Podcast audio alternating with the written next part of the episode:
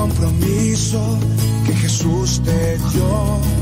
En la calle te espera, lista para escuchar.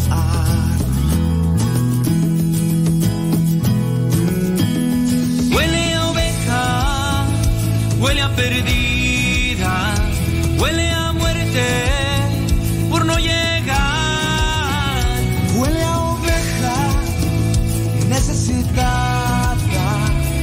pastor. La encuentre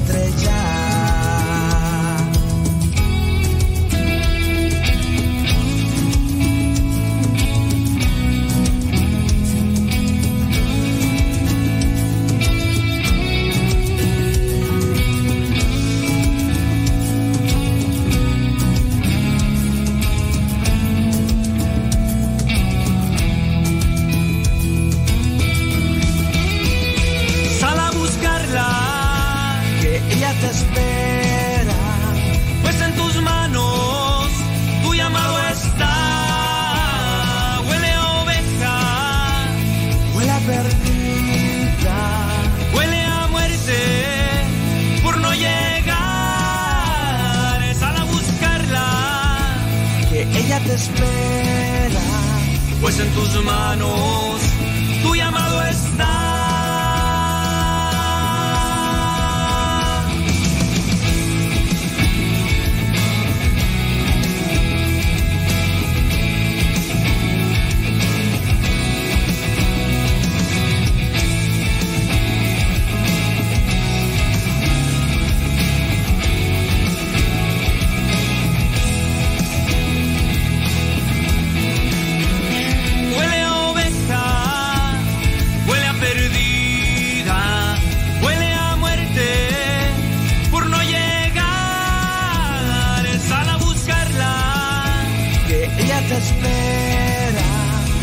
en tus manos tu llamado está.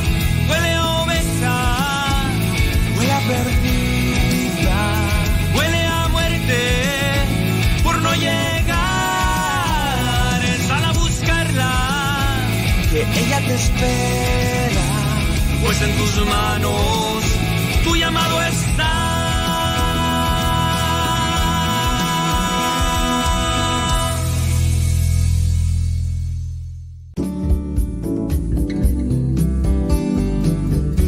Días.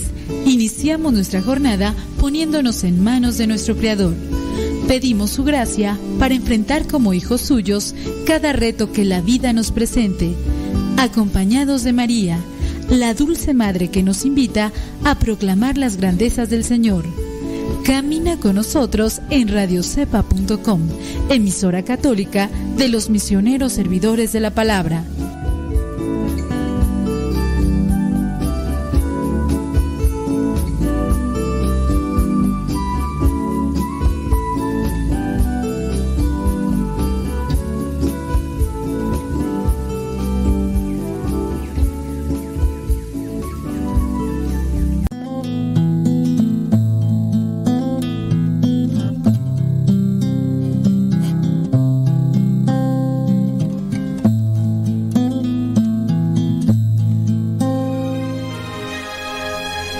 Deja que el Dios de la paz y de la misericordia te acompañe en esta jornada del día y que nuestro corazón esté dispuesto siempre para recibir su gracia, su amor y su perdón.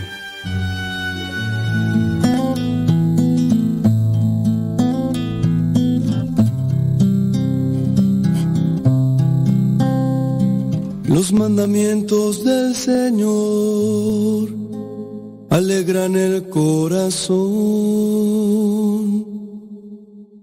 La ley del Señor es perfecta del todo y reconforta el alma. Inmutables son las palabras del Señor y hacen sabio al sencillo. Los mandamientos del Señor alegran el corazón.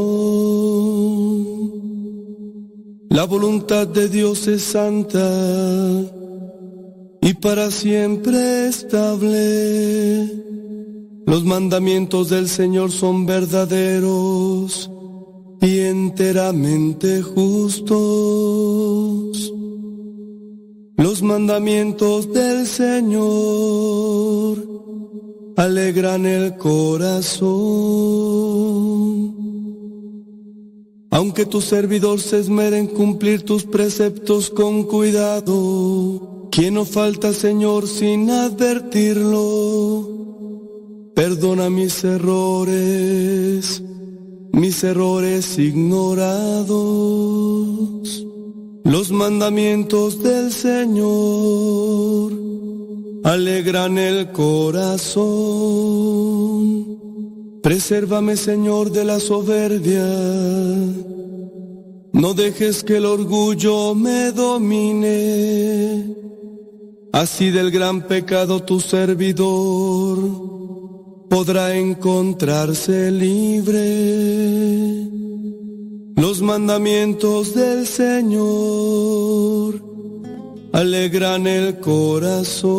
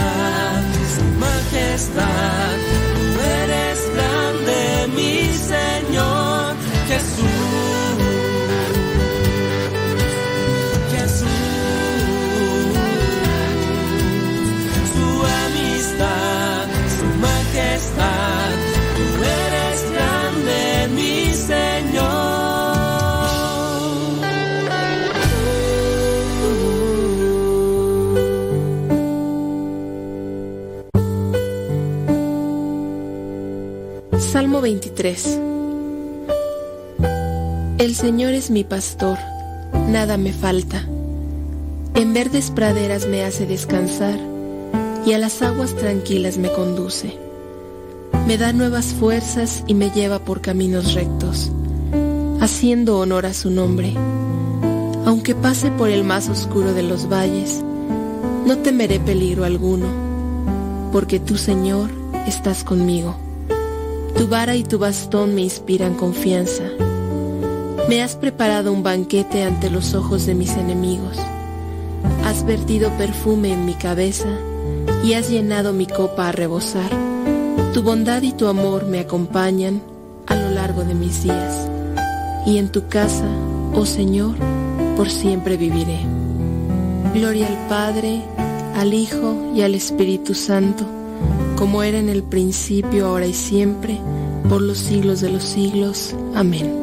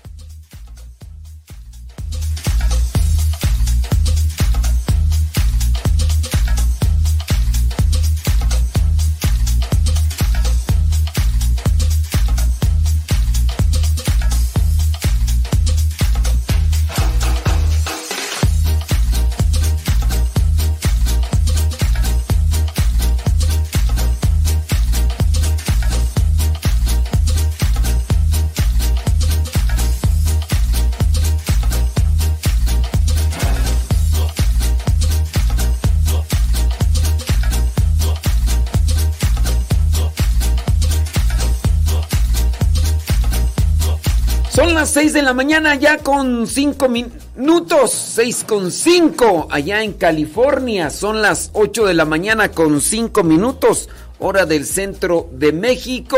Son las 9 de la mañana con 5 minutos allá en New York, Spreading the News.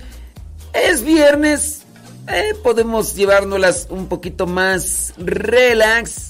Saludamos a los que nos dicen dónde nos escuchan, que siempre casi vienen a ser los mismos quizá no tienen nada que hacer o quizás se dan un tiempecito y otros no se dan un tiempecito para saludarnos, pero vamos a saludarlos.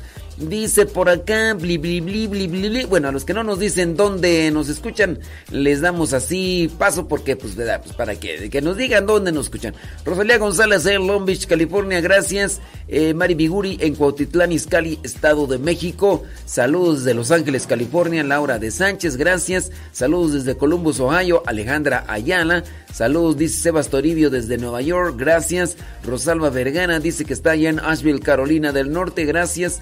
Ani Chino Díaz, allá en Buffalo Grove, Illinois. Como mencionamos, los mismos, los mismos, los mismos. Jiménez Bellita desde Ohio, gracias. Laura Paredes desde Denver, Colorado. Minerva Cortés desde California. Y pues sí, Cristian Román Pérez desde Cuernavaca, Morelos. Pues este, Cristian es el que casi no veo por ahí, pero de ahí para allá, los mismos, las mismas y las mismas. Mira, por ejemplo, Yesenia Rado Valencia, Carolina del Norte. Este, ¿quién más? Betty Galván, allá ahorita anda en, ¿dónde tú? En Tamazula de Gordiano, Jalisco. Órale. Saludos a Sandra H. León desde Florida, gracias. Lupita Medina desde Los Ángeles, California. Este. Mm, ¿Quién más tú? Desde Austin, Texas, Claudia Ramírez, gracias. ¿Quién más? Dice Consu, no es Consu, así Consuelo Carmona desde Ohio, Griselda Plasencias de Chicago, Illinois. ¿Y quién más? Tú, bli, bli, bli, bli, bli, bli, eh, bueno, los mismos, los mismos, gracias. Pues este, son los que se dan un tiempecito para saludarnos, ¿verdad? Gracias, muchas ¿Y nos quieren decir dónde nos escuchan? Pues, porque sí, a lo mejor hay alguno de ustedes que a lo mejor nos manda su mensajito y por primera vez y única y y por como ya no le pasé su saludo, ya no nos vuelve a escribir. Pero hay otros que no se cansan hasta que no paso el saludo y aunque sea cinco veces al día, ahí está el saludo y les mandamos saludos, como no, con todo gusto. Vámonos, el día de hoy ya 26 de agosto. Es vi, viernes. 26 de agosto. La iglesia tiene presente aquí en tu tiene presente a la Santa María de Jesús crucificado. Ella fue virgen. También la iglesia tiene presente a Santa Juana Isabel Bichir Desajes, virgen y fundadora. También al Santo Melquisedec. Este es el que aparece en el Antiguo Testamento. También la iglesia tiene presente a San Alejandro de Bérgamo. Él fue mártir. Y por último, la iglesia tiene presente a Santa Teresa de Jesús Jornet e Ibars. Para que no la confundan con la Santa Teresa de Jesús de ayer. No, no, no, ella no es. Eh, cada 26 de agosto la iglesia celebra a Santa Teresa de Jesús Jornet e Ibars, religiosa española que se santificó en el servicio a los ancianos en estado de abandono. Algo que debe de, de cuestionar y digo que también debe de preocupar muchas personas que tienen ya pues esa misión de acompañar a los ancianos, eh, se enojan, se molestan, eh, se desesperan porque dicen que pues muchos ancianitos ya llegan a una situación así de desesperación y todas las demás cosas. Pues hay que pedirle mucha ayuda a Dios, eh, se necesita mucha paciencia. Paciencia con los niños que están pequeñitos, paciencia con los que están ya grandes, en este caso los ancianos. Esta mujer se caracterizó por estar atendiendo aún a los ancianitos. Dice que en el año 1873 fundó junto al padre Saturnino López Novoa la congregación religiosa de las hermanitas de los ancianos desamparados, allá en la ciudad de Barbastro, allá en Huesca. Su obra se extendió rápidamente con abundantes frutos, al punto que al fallecer esta religiosa, la congregación estaba a cargo de 103 asilos para ancianos repartidos entre España y América. Esta Santa Teresa nació en España, en Altona, Aitona, Lérida, el 9 de enero del año 1843, en el seno de una familia profundamente católica. Como muestra de ello están las numerosas vocaciones que florecieron dentro de la familia. Dos de sus hermanas fueron también religiosas. De ellas, una de ellas, Josefa, ingresó a las hijas de la Caridad de San Vicente de Paul y sirvió muchos años en un hospital de Cuba. La otra se incorporó a la congregación de Teresa que Teresa fundó. Finalmente, tres de las hijas de su hermano también formaron parte de su comunidad. Inicialmente Teresa estudió para ser maestra en la ciudad. Dice, al graduarse fue invitada por su tío, el beato eh, padre Francisco Palau y Carmelita Descalzo, exclaustrado, dice, a trabajar en el Instituto de las Hermanas Terciarias Carmelitas que él había fundado. Teresa trabajó allí con esmero, pero sin considerar aún la vida religiosa como una opción para su vida. El llamado vocacional vino después. Teresa se descubrió llamada a la vida contemplativa y solicitó el ingreso al monasterio de las Clarisas de Viesca en España. Sin embargo, no llegó a realizar los votos y volvió a la casa familiar. Porque así pasa. Es un discernimiento. Es un discernimiento y hay que tratar de acomodar las cosas. Oiga, por ejemplo, en el Evangelio nos habla de eso de tratar de evaluar las cosas y considerarlas, pero de eso y otras cosas más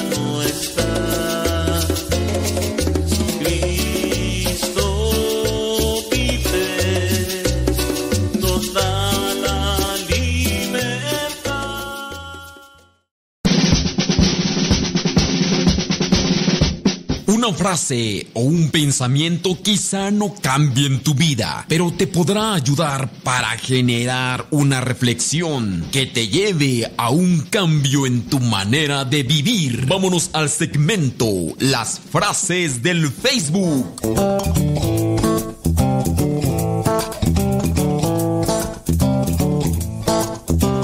Es viernes y el cuerpo lo sabe, viernes 26 de agosto del 2022. Un día más, un día menos, no sabemos, pero hermanos de Dios, nos ponemos. Vamos con toda la actitud. Y hoy vámonos con las frases del Facebook, que ya las tenemos un tanto abandonadas, pero que sí nos dicen algo y nos pueden poner a reflexionar. Dice esta frase, el que estando enojado impone un castigo, no corrige, más bien cobra venganza. El que estando enojado impone un castigo, ese no corrige.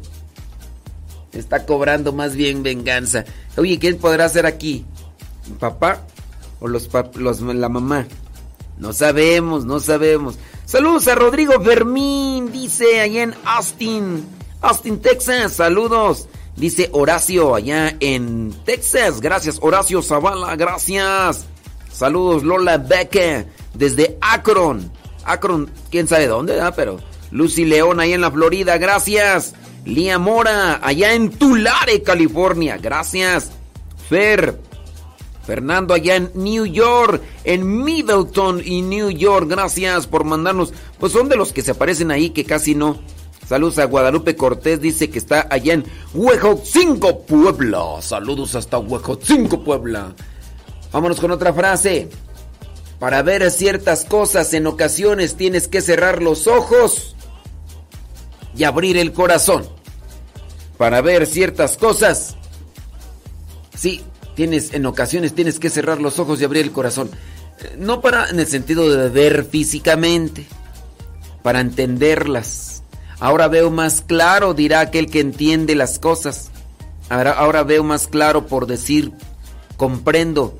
¿Comprendes, Méndez? No sé por qué no entiendes. Te miro a los ojos y tú nomás no aprendes. ¿Por qué? Pues no sé. Oye, por ejemplo, el, Evangelio del día de hoy que nos habla sobre las vírgenes prudentes, imprudentes y además necias. ¿Por qué no entender? ¿Por qué no entender? Oye, van a ir a esperar al novio. Llévense una lámpara. También llévense algo de reserva, de aceitito, para que por si llega tarde, porque a veces no, se sabe a qué horas va a llegar, no sabe cuánto va a durar. Llévense algo de reserva. No. Van a aquellas, ¡ah, sí aguanta! O sea, ¿cómo sabe? Te están diciendo porque pues ya tienen la experiencia. Hazlo. No, no pasa nada, no, no pasa nada. Bueno, no pasa nada. Y ándale, cinco se hicieron caso, otras cinco no. Y ahí están, ahí está la imprudencia, ahí está, está la necedad. A fuerzas quieres hacer lo que tú quieres, a fuerzas se tiene que hacer como yo digo, a fuerzas, así. Si digo así, es así. Ándele pues. Necio e imprudente. Una combinación nefasta. En la imprudencia se puede dar en todos los aspectos. Pero en fin, en fin, en fin. Después, cuando ya pasan las cosas, entonces ahora sí, ahora entiendo, ahora veo las cosas más claras. Pues sí, después de ahogado el niño se quiere tapar el pozo, dicen allá en mi rancho. Ya hasta cuando pasan las cosas trágicas, ya hasta cuando pasan estas situaciones tristes y desagradables, ahora sí, ahora sí voy a hacer caso. Y hay unos que ni así viene la situación difícil y a pesar de que pasó todo lo que tenía que pasar por las imprudencias, por la necesidad, ni así dicen, sí, voy a hacer caso y que no sé qué, y no, no hacen caso. Es una verdad, es una verdad, hasta unos tiro por viaje levanta la piedra esa para que no te estés tropezando. Pero no, ahí está, tropiece y tropiece. Ay, pero ¿Ustedes conocen a alguien así? Nomás no me vayan a mencionar a mí, ¿eh? No, mamá, no me vayan a mencionar a mí. Vámonos con otra frase. Si no te equivocas de vez en cuando, es que no lo intentas. Si te equivocas, es que lo estás intentando. Sí, se valen las equivocaciones. Se valen las equivocaciones cuando no hay nadie en quien te aconseje o cuando no hay nadie en quien te, te pueda orientar ahorita ya en el tiempo, en nuestro tiempo, el internet nos puede ayudar incluso hasta para saber cómo freír un huevo. Porque hay gente que no sabe freír un huevo. Es más, yo conozco por ahí a alguien que no sabe ni romper o quebrar un blanquillo. Cada que lo rompe, a fuerzas tiene que irse un pedazo de cascarón. ¿Sí o no? Y, me está escuchando ahí tiro por viaje, mire, está quebrando un blanquillo, lo quiebra y ahí va el pedazo de cascarón. Así. Y le, y le dicen, a ver, mira, pero hazle así. Y lo vuelve y ahí va. Pues sí. Pero ah, ya hay tutoriales hasta para cambiar pañales de niño. Ándele, para. Tiene que hacerle así. Si usted no, póngase una mascarilla. Ay, de, uno podría equivocarse menos si fuera más precavido.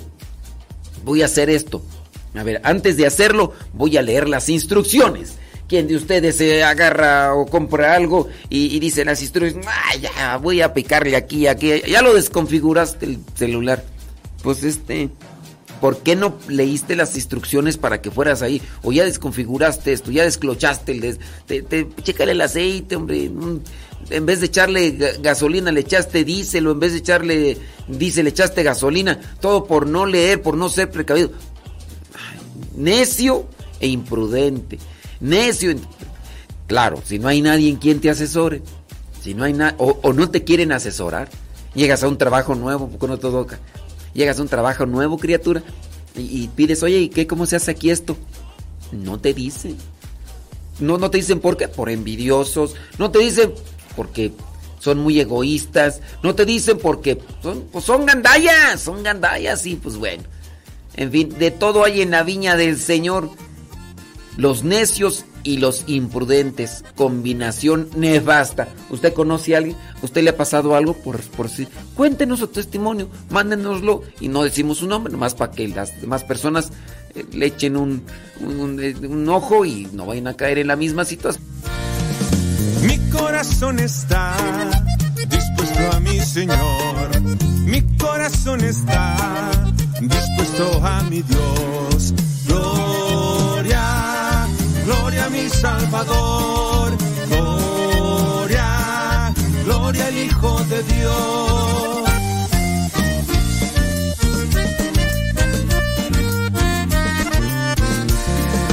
A ti yo cantaré salmos en tu honor. A ti te alabaré entre pueblo y nación.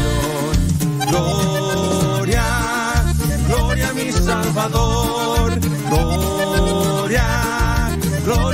Hijo de Dios. Ándale, chino. Así se alaba el Señor.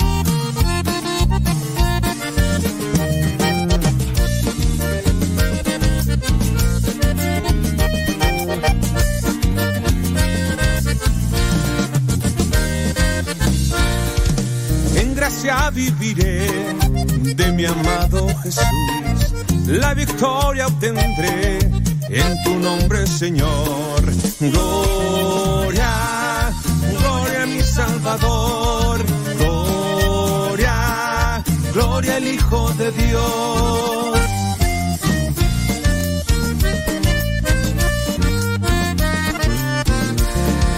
Mi corazón está dispuesto a mi Señor. Corazón está dispuesto a mi Dios. Gloria, gloria a mi Salvador. Gloria, gloria al Hijo de Dios.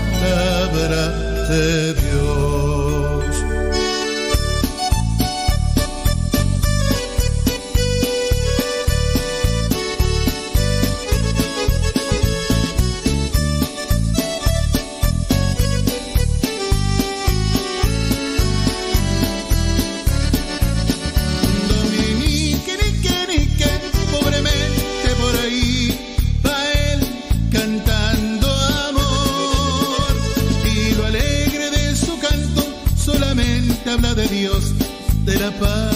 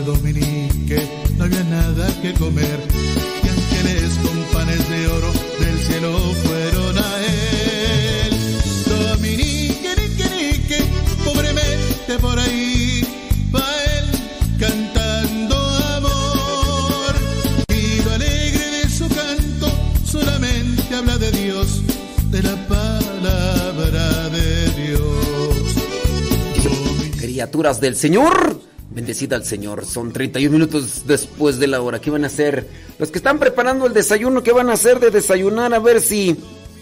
A ver si se, se motiva uno. Señora Gaby Ordaz, ¿qué anda haciendo hoy de. para llenar la tripa?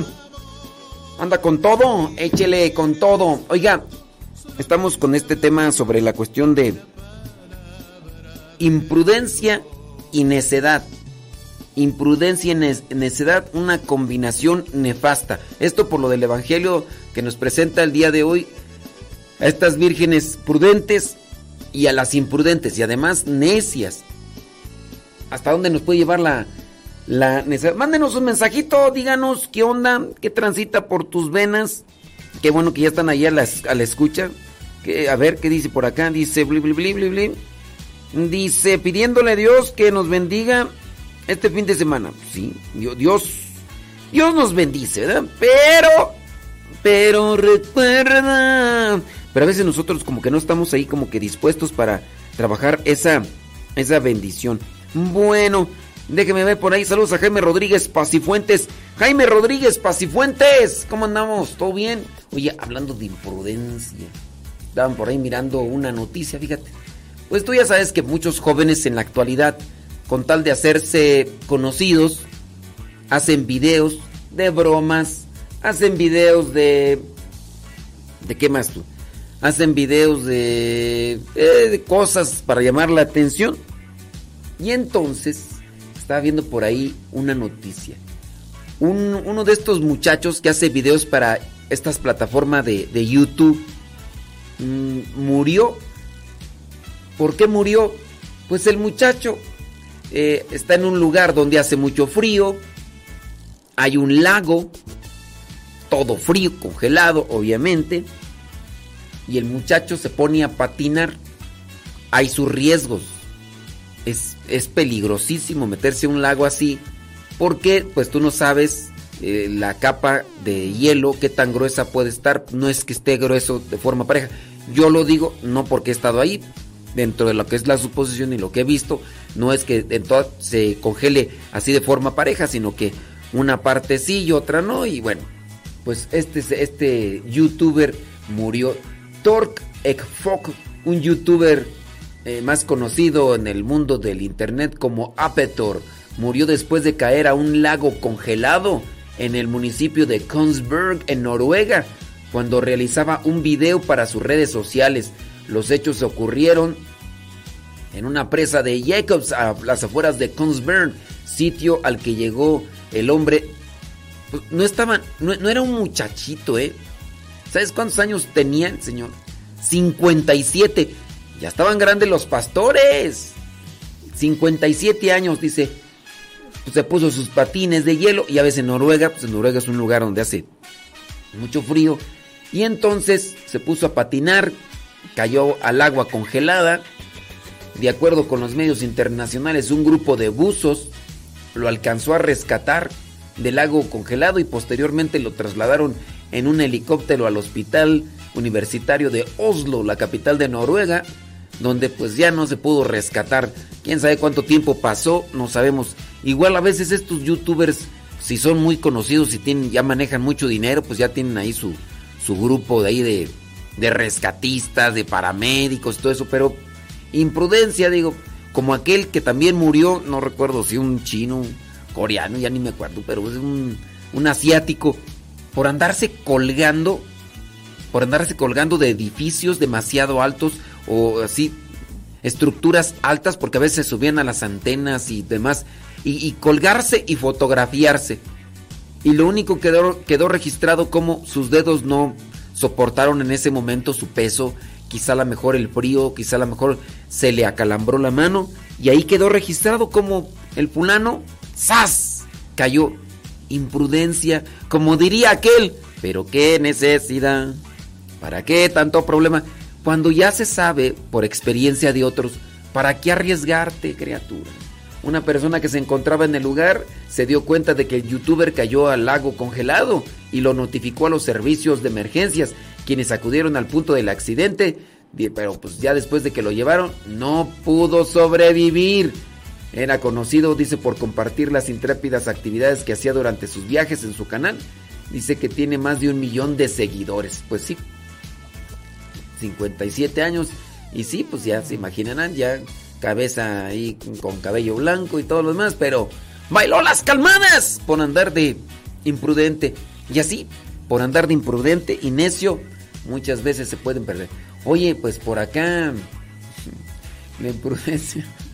Bueno, esto, esto no es imprudencia, pero dice, mujer perdona infidelidad a cambio de una cirugía de nariz. O sea, Dice, una de las peores cosas que puede experimentar el ser humano es sin duda el dolor que genera una infidelidad. Y es que cuando eh, la persona está enamorada, pone todas sus expectativas alrededor de la pareja al punto de que si no está bien con ella, todo lo demás deja de fluir y comienza a generar caos. Desafortunadamente, dice, al menos en la vida de las personas se experimentan esta situación tal cual como le pasó a una chica que contó su vivencia en redes sociales y se hizo viral. Resulta que ella se enteró de que su novio le había sido infiel. Su novio le había sido infiel y tomó la decisión de perdonarlo solo si le pagaba una cirugía de nariz. Dice, por lo que cuenta la joven, el hecho de que su novio le fuera desleal le generó muchos problemas de inseguridad. Oye, ya cuando una persona dentro del noviazgo es infiel, eso es nada más así, te está, te está enseñando más poquitito, poquitito. Ustedes no creen que. Ay, pero sí puede cambiar, yo le voy a pedir a Dios que lo cambie, porque si no... Mmm, traes puro sueño. ¿Tú piensas que es gripa o qué? No, pero pues bueno. O los novios que son violentos. Que son violentos. Estamos hablando de la imprudencia y de la necedad. Entonces aquellos novios que son infieles, que son eh, agresivos, que son violentos, que son coléricos, que son materialistas, que son eh, sobre, que sí, altaneros, presuntuosos. A ver, ah, que son borrachos, que son viciosos, tiene un vicio. ¿Cuál vicio tiene? A lo mejor jugar. Ahorita es ese vicio del jugar de los gamers y se la pasa toda la noche, toda la noche jugando ahí. Es más, se la puede pasar toda la noche y todo el día nomás porque tiene que hacer otras actividades, si no, ahí se la pasaría. Y tú dices, me, voy a casar con él, o, puede ser también la mujer que tenga sus vicios, me voy a casar con ella, una mujer que sea envidiosa, que sea de esa chismosa, lengua viperina, y a lo mejor tú dices, uh, se le puede quitar, pues sí, se le puede quitar, también se le puede quitar lo otro de los vicios, pero, ¿y quieren? imprudencia o necedad. Imprudencia o necedad de quererte casar con alguien que tiene que tiene ese tipo de vicios. Bueno, pues esta muchacha pues resulta que le fueron infiel y se enteró de que su novio eh, tomó la decisión de perdonar solo si le pagaba una cirugía de nariz. Ándele pues. Por lo que cuenta la joven, el hecho de que su novio le fuera desleal le generó muchos problemas de seguridad y ella al ver eh, él estaba tan insistente en regresar, no le quedó otra de pedirle dinero para operar la nariz. Convenenciera, tú, materialista.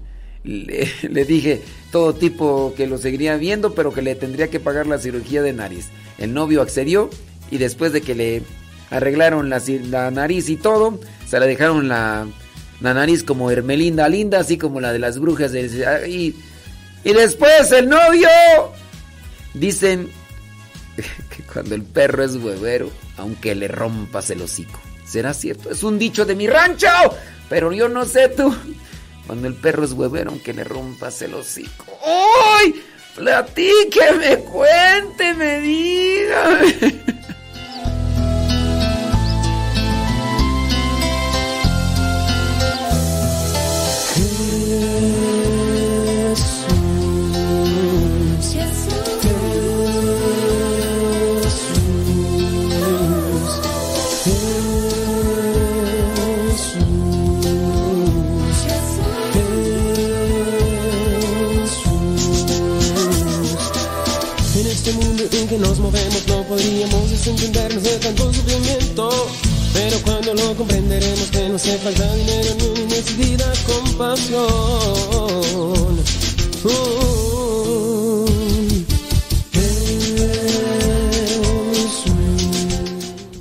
8 de la mañana con 40 minutos. Gracias por estar ahí conectados con nosotros. Oiga, mándenos sus, testimonios, necedad o prudencia. Ahí al Telegram. Dice Lucy León que qué. Licuado verde de manzanas, apio, limón, jengibre, pepino, perejil y una cucharada de avena y una de chía. Licuado verde con manzanas, válgame Dios. Ya no vamos a hablar de comida porque ya ven que dicen que ya este programa ya no es nada de evangelización, puro de nutrición, de nutrióloga. Cuéntenos su testimonio, necedad o imprudencia. Sí, saludos, dice. Mm, saludos para Luis Aldair. Dice, la imprudencia debe evitarse desde niños. Escuchamos acá en San Juan del Río, Querétaro.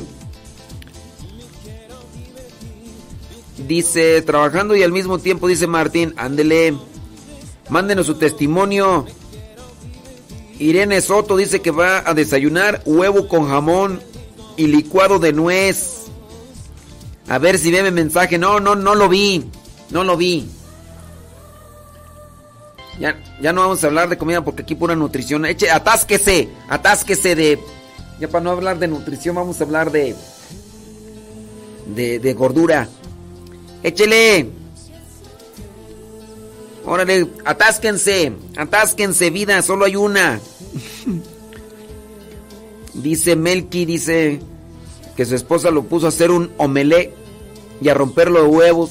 Ándale, desde Santa Bárbara. Oiga, ¿qué sabe el omelet? Saludos, Jaime Rodríguez, Pacifuentes. Rodolfo Sánchez. Rodolfo, Rodolfo, A ver si ve mi mensaje, pues ya lo miré. Platiquen, cuenten su te al Telegram, arroba cabina radio sepa.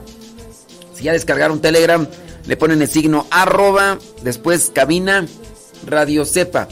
Arroba cabina radio sepa. Arroba cabina radio sepa. Mándeme su testimonio, no vamos a decir su nombre. Y ahí ahorita vamos a leer sus mensajes. Necedad o imprudencia. Vamos a ver por acá qué otras cosas. Ay, tú, pero esa mujer, ¿para qué se queja si ya le arreglaron la nariz? A lo mejor ya estaba a poder dormir mejor. Ey. Vamos a ver, mensajes de voz no, mensajes de voz no, porque ya me están mandando mensajes de voz. No, solamente mensajes de texto, por favor. Sí, por favorcito, si no es mucha molestia. Ándele, gracias, ¿eh? Mensajes de voz no, por favor.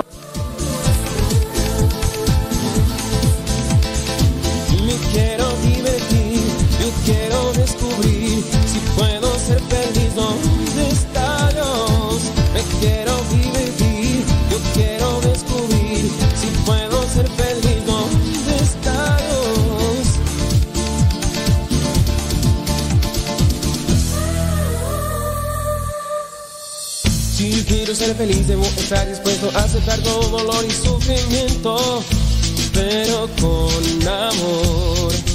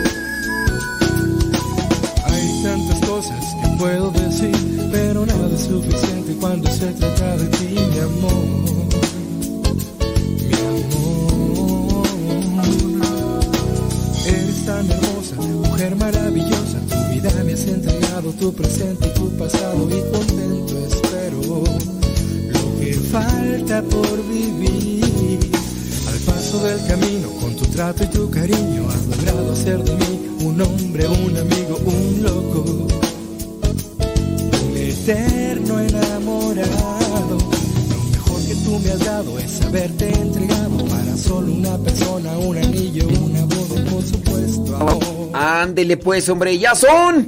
Ya son 46 minutos después de la hora. A tiempo con el tiempo. Para que lleguen a tiempo. Saludos a Rafaela de Jesús. No nos dice dónde nos escucha, pero en fin. En fin. En fin. Y dice. Muy bien, muy bien. Muy bien, muy bien. Saludos. Oye, les pedí que, que nos mandaran su testimonio de imprudencia o necedad de alguna cosa que hubieran hecho y pues no, no veo nada de nada, puros saludos, puros saludos. Saludos para el Perico, saludos para la Chiva, saludos para para el Chiquihuiti, saludos para todos los demás. Bueno, pues, muchos, muchos, pero muchos saludos y puros saludos. Dice... Mm, ok, mira, por acá por lo menos ya nos llegó uno. Ahí les va. Hablando sobre el tema de la necedad y la prudencia. No, es imprudencia. o sea, imprudencia de no medir actos, no medir palabras, no medir eso. Necedad y la imprudencia porque de esto nos habla el Evangelio del día de hoy. De las vírgenes necias e imprudentes. Va a llegar el novio, preparen las lámparas y lleven aceite de reserva. Ay, no, eso, la imprudencia. Y Dice, usted conoce, dice, por su imprudencia y chismosa que anda hablando cierta persona de toda la familia, le hizo un comentario a otra persona sobre una situación que a poco se... Eh, por ella conocía unas amigas que estaban en su misma situación. que había durado muchos años de novios y que se casaron por la iglesia y en unos meses se divorciaron. Y por eso, ándele. ok. Mm, por ahí Bueno, ahorita vamos a hablar de este. Tenemos que. Pues. Ahorita yo pienso que voy a tratar este tema. Más en lo particular. Sí, imprudencia. La imprudencia es cuando hablamos sueltamente. Cuando no conectamos el cerebro con, con la lengua. Y bueno, ahorita vamos a hablar un poquito sobre esta cuestión eh, de lo que me presentan acá, que es una cuestión más, más bien particular. Necedad, miren, ahí sí yo podría conectarlo. Mm, nosotros podemos ser necios para hacer cosas malas. Pero acuérdense que la necedad es cuando no hay una razón, cuando no hay un discernimiento. Lo voy a aplicar para la persona que me está escribiendo sobre este tema de eh, familiares involucrados por chismes todo lo demás y que pues ahora pues no quieren invitarlos a cierto tipo de celebración. Miren, yo pienso que nosotros no debemos de caer en, en, la, en las venganzas o incluso en este tipo de, de contraataques solamente por su mal comportamiento. Cuando son parte de la familia, creo que nosotros estamos en, una, en un mismo carril cuando estamos a la defensiva, al contraataque, cuando estamos queriéndoles pagar de alguna forma por lo que hicieron. Si nosotros somos conscientes de eso, pues no, ayudamos a los demás así. Por lo menos darles testimonio de que no estamos al mismo nivel. Dijeron algo de ti. Eh, te calumniaron. Te chismearon. Hoy tú tienes la oportunidad de invitar a otras personas y dices tú, no lo voy a invitar por andarme levantando falsos o andarme calumniando o andarme chismeando. No le voy a invitar. Creo yo que a nosotros no nos beneficia porque entonces lo que estamos solamente creando es una batalla campal. Me hizo esto, ahora yo le voy a hacer esto. Al rato va a hacer la otra persona esto, ah, y ahora después lo mío. Y es un es una cuestión de nunca acabar. Es una cuestión de, nunca detenerse. Consideren esa cuestión, digo, si, si le hacen la invitación a esta celebración, este, ustedes no, se ven afectados, antes mejor bien decirle, ¿sabes qué? Con esa, con esa actitud, decir, ¿para qué guardo rencor? ¿Para qué guardo resentimiento? No le invito es guardar resentimiento. Le invito es, total, no le voy a hacer tanto caso a eso y, ya. Porque hay imprudencia, hay imprudencia al hablar. A lo mejor hay cosas que se pueden tener o pensar y todo eso, pero creo yo que no por pensarlas hay que decirlas. Y ahí es donde actúa la imprudencia, porque no se conecta el cerebro con la lengua y hablamos por hablar. Pero sí, para que ustedes no guarden un resentimiento, mejor yo diría, ¿no? Pero son ustedes los que toman la decisión y, echan, y echen ahí. Analícenlo, porque pues para qué ir, ir guardando ese tipo de cosas, ¿no? Ándele, pues ahorita platicamos un poquito más sobre esa cuestión, hombre. Dice por acá, saludos, bli bli bli, blu blu blu. Es que hay muchos saludos. Dice por acá una persona, dice, ya sé cerrar la boca para no hablar de los demás. Y cuando hablan de mí, también ya aprendí a callarme las cosas. Dice, porque pues todo cae por su propio peso. Al final de cuentas es tiempo perdido eh, pelear o ahí estar con, en disputa con, con esa gente. La neta sí. La neta sí. Entonces ya una persona que aprendió dice, mmm, aprendió, dice, cuando hablan de mí, eh, callarme. Las cosas caen por su propio peso. Pero si, si la otra persona habló mal de mí o me dijo cierto tipo de cosas, no voy a buscar yo con qué quererle ofender o con qué, con qué quererle castigar. Todas las personas que, que actúan mal cuando se dan cuenta tienen las consecuencias de sus actos. Y si son fallidos, si son desordenados, pues bueno. Al final de cuentas, miren, la persona que actúa mal, tanto en la forma de hablar y todo, sufre. La persona sufre hay un vacío, hay una soledad, hay una insatisfacción. Entonces por eso yo les digo a estas personas que me están diciendo acá que, que fulanito, sutanito, este, hicieron ese tipo de cosas, pues mejor no, mejor. Dice, ¿me puede aconsejar? Dice, no sé cómo decir, dice que no sabe cómo decirle al papá de sus dos hijos que el hijo mayor ya no pudo con su carrera ahí de estudio. El papá de su hijo es muy estricto. Y lo malo, que él pues no está. Dice, él está en Estados Unidos. El papá ya tiene 20 años allá. Y él les dice que se va a venir cuando su hijo les dé el título. Cuando el hijo termine la carrera este, y les dé el título, se va a venir de Estados Unidos. Ay. Este, no sé por qué. No sé por qué, discúlpenme, no sé por qué yo como que no le creo. Pero bueno. Dice, el hijo mayor no pudo con su carrera de la universidad. Tiene 20 años allá el esposo. Dice que se va a venir hasta cuando el hijo termine el título. Dice el hijo que él dio todo su esfuerzo, pero que ya no pudo con la carrera y no sé qué hacer. ¿Algún consejo que le pueda dar? Enfrente en la situación, pues qué. Pero eso de que, que va a regresar el esposo o el papá cuando, cuando el hijo le entregue el título.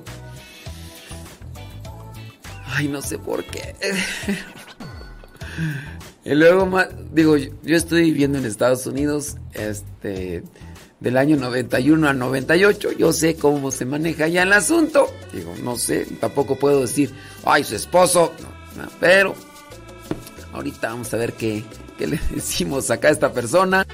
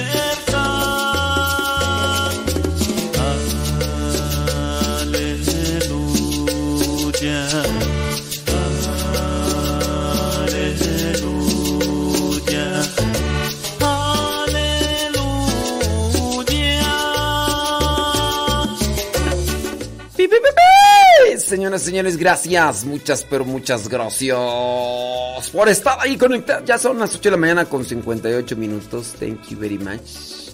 Thank you very much.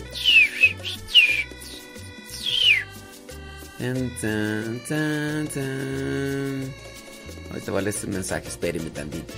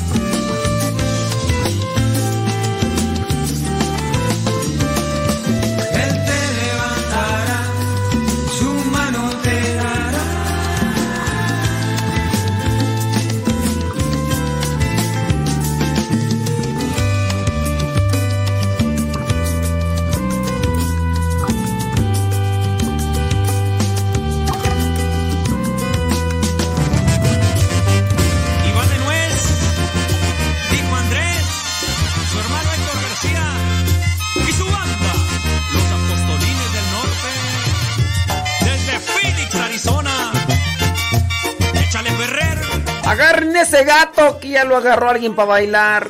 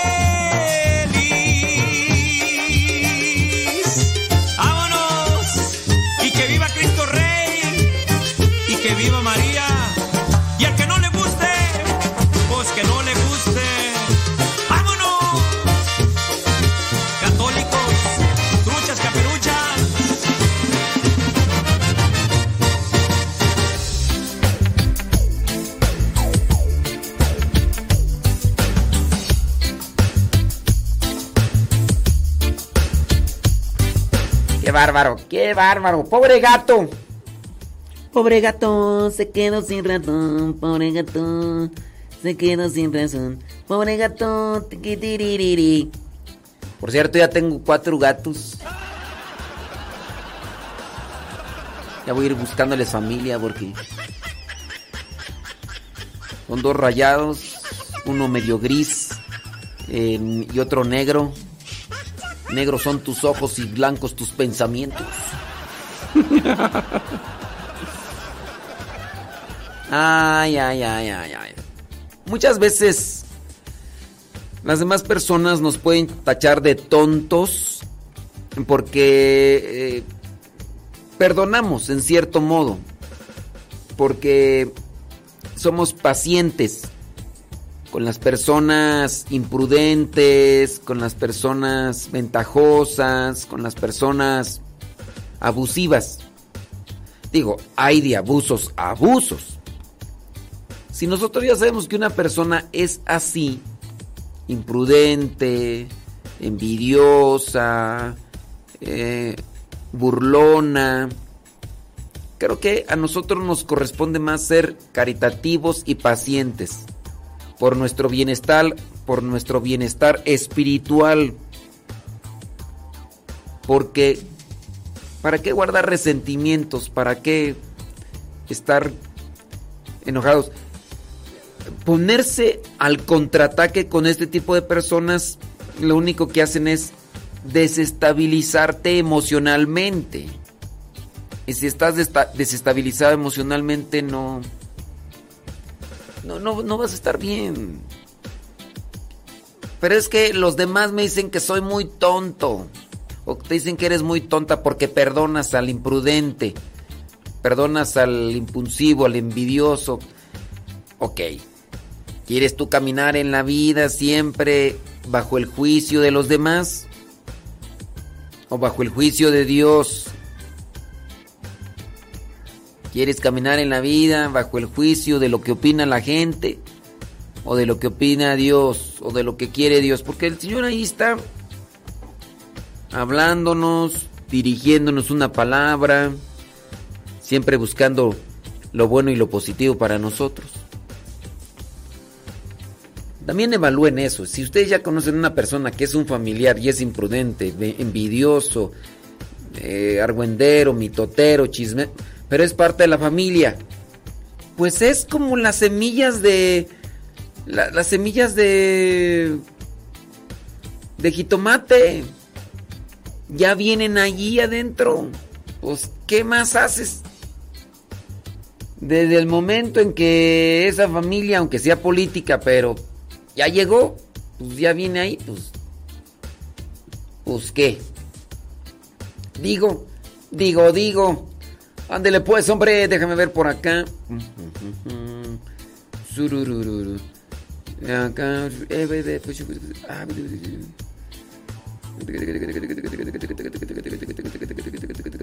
Ok, puro chisme por acá.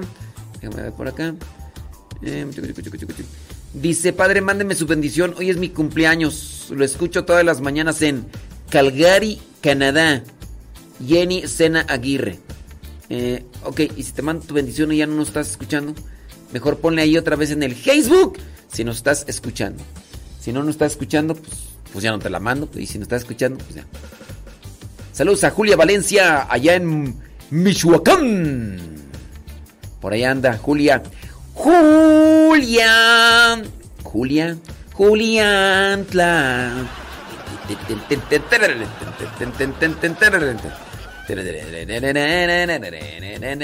Mi razón de ser.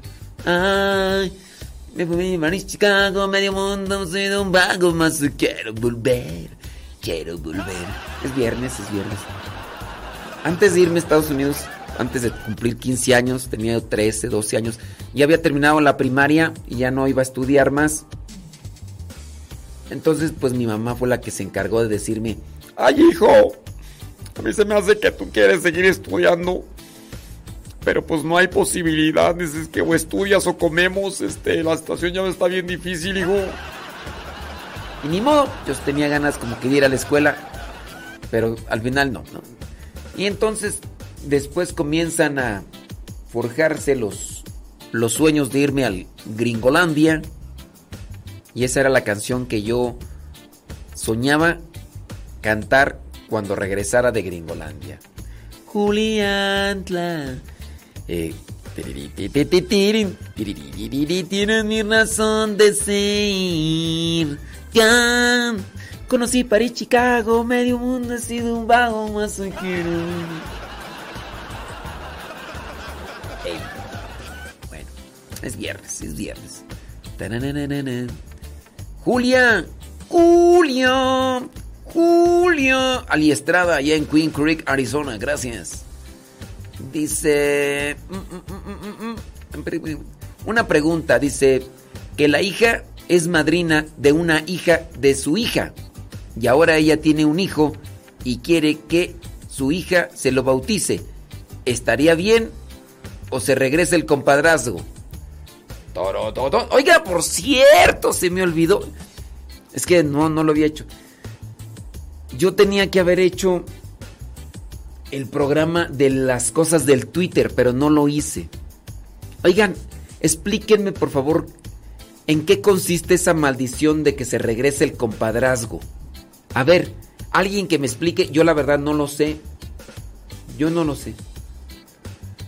¿En qué consiste eso de que se regrese el compadrazgo? ¿Es un tipo de maldición? ¿Es un tipo de... ¿En, qué consiste?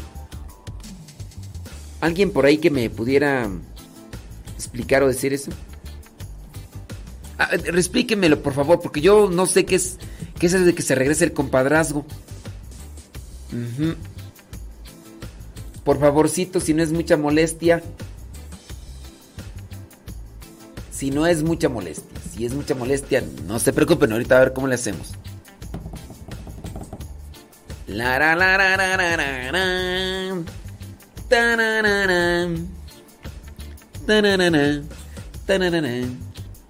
¿Alguien que me explique?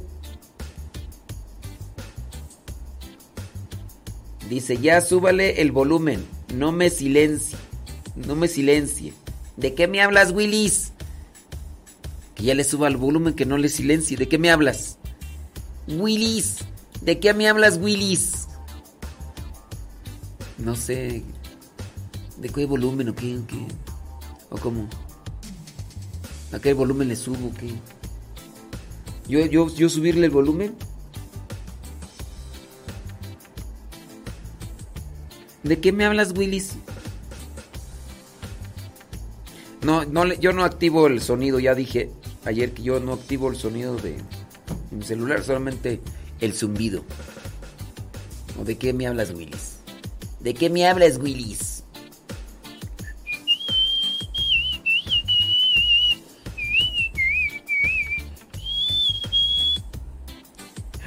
Terca. Y necia. Estamos hablando de las tercas y las necias y... Ay, María Marcela Velasco. Que le suba Velasco, traes puro sueño. Te digo que no le, yo no, yo no activo el sonido de. Ay, María Marcela Velasco. Necia. Terca. Terca. La María Marcela Velasco. Déjame aquí este. Aquí déjame hacer algo.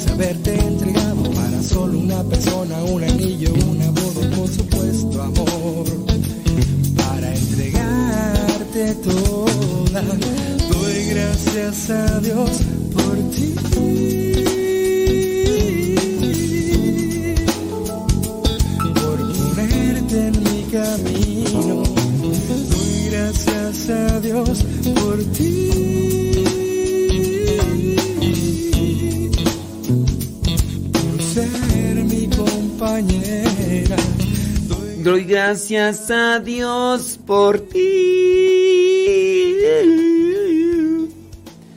Bueno, el día de ayer me puse a platicar ahí con unos matrimonios vía Zoom. Y hablamos sobre los necios y los imprudentes. Y yo, para no dar paso sin guarache, yo grabé la, la reflexión que hice con ellos. No sé cuántos de ellos nos escucharán, ¿verdad? Pero estábamos ahí platicando y yo dije, oye, pues esa misma... Como les hablé ayer los matrimonios, dije, pues eso mismo lo, lo ponemos ahí con, con, con los del programa.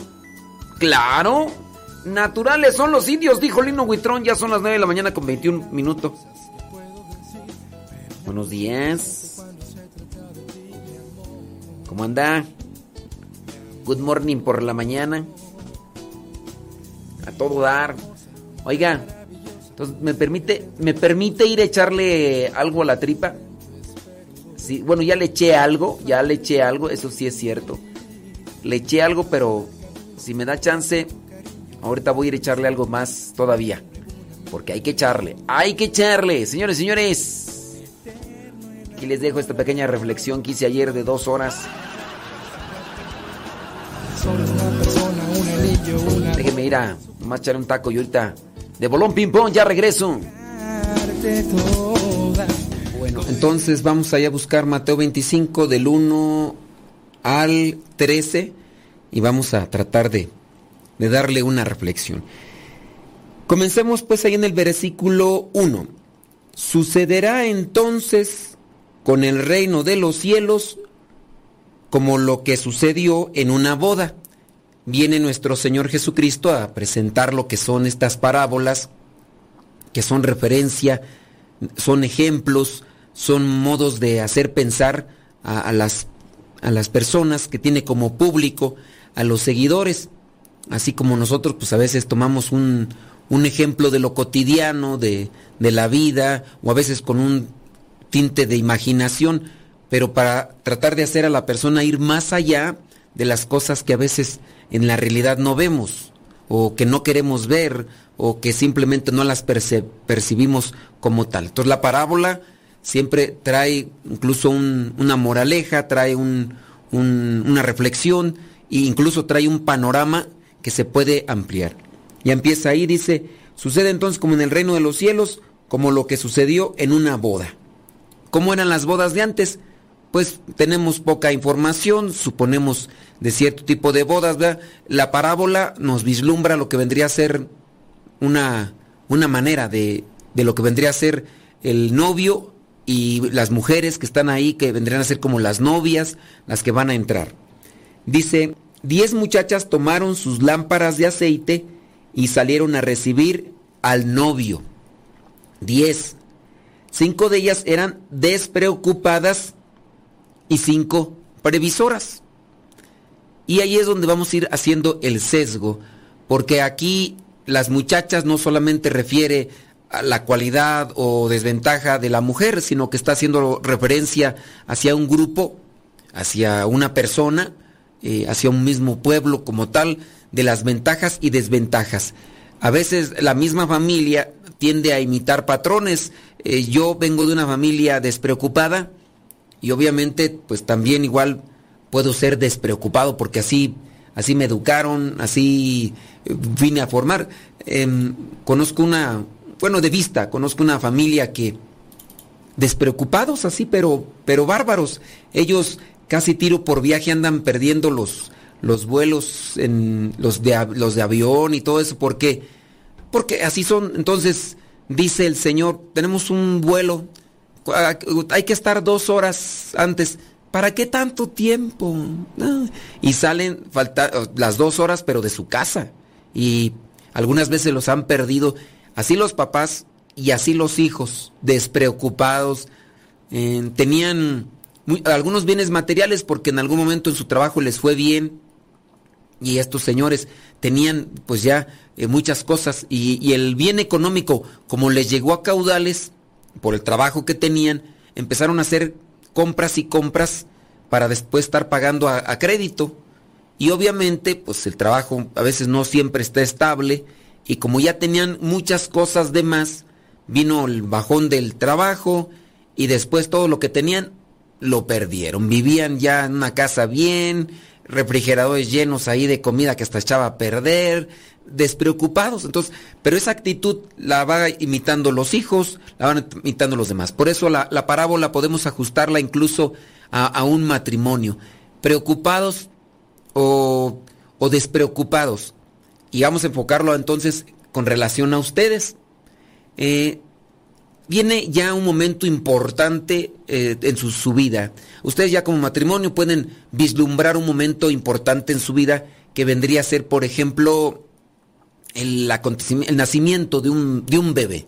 Ya viene ahí, ya está la señora eh, embarazada, ya saben que viene el niño, hay preocupación, eh, la preocupación o el, estar eh, preparando las cosas, cómo lo hacen o, o no lo hacen. Hay gente que prepara la casita, el, el cuartito, la cunita. Si ya saben que va a ser niño o niña, pues ya ahí comienzan a prepararle la, la ropa, ¿no? Y, habrá gente, ustedes han de conocer, porque sí se da, ¿no? Gente totalmente despreocupada. Bueno, yo veo ahí señoras que disculpen, ¿verdad? Pero así abandona, trague y trague, a- dale rienda, la suelta la gula y todo. Y no se dan cuenta, o no sé si no les han dicho, yo no sé, pero a mí me han dicho que esos dolores de parto son tremendos, tremendos.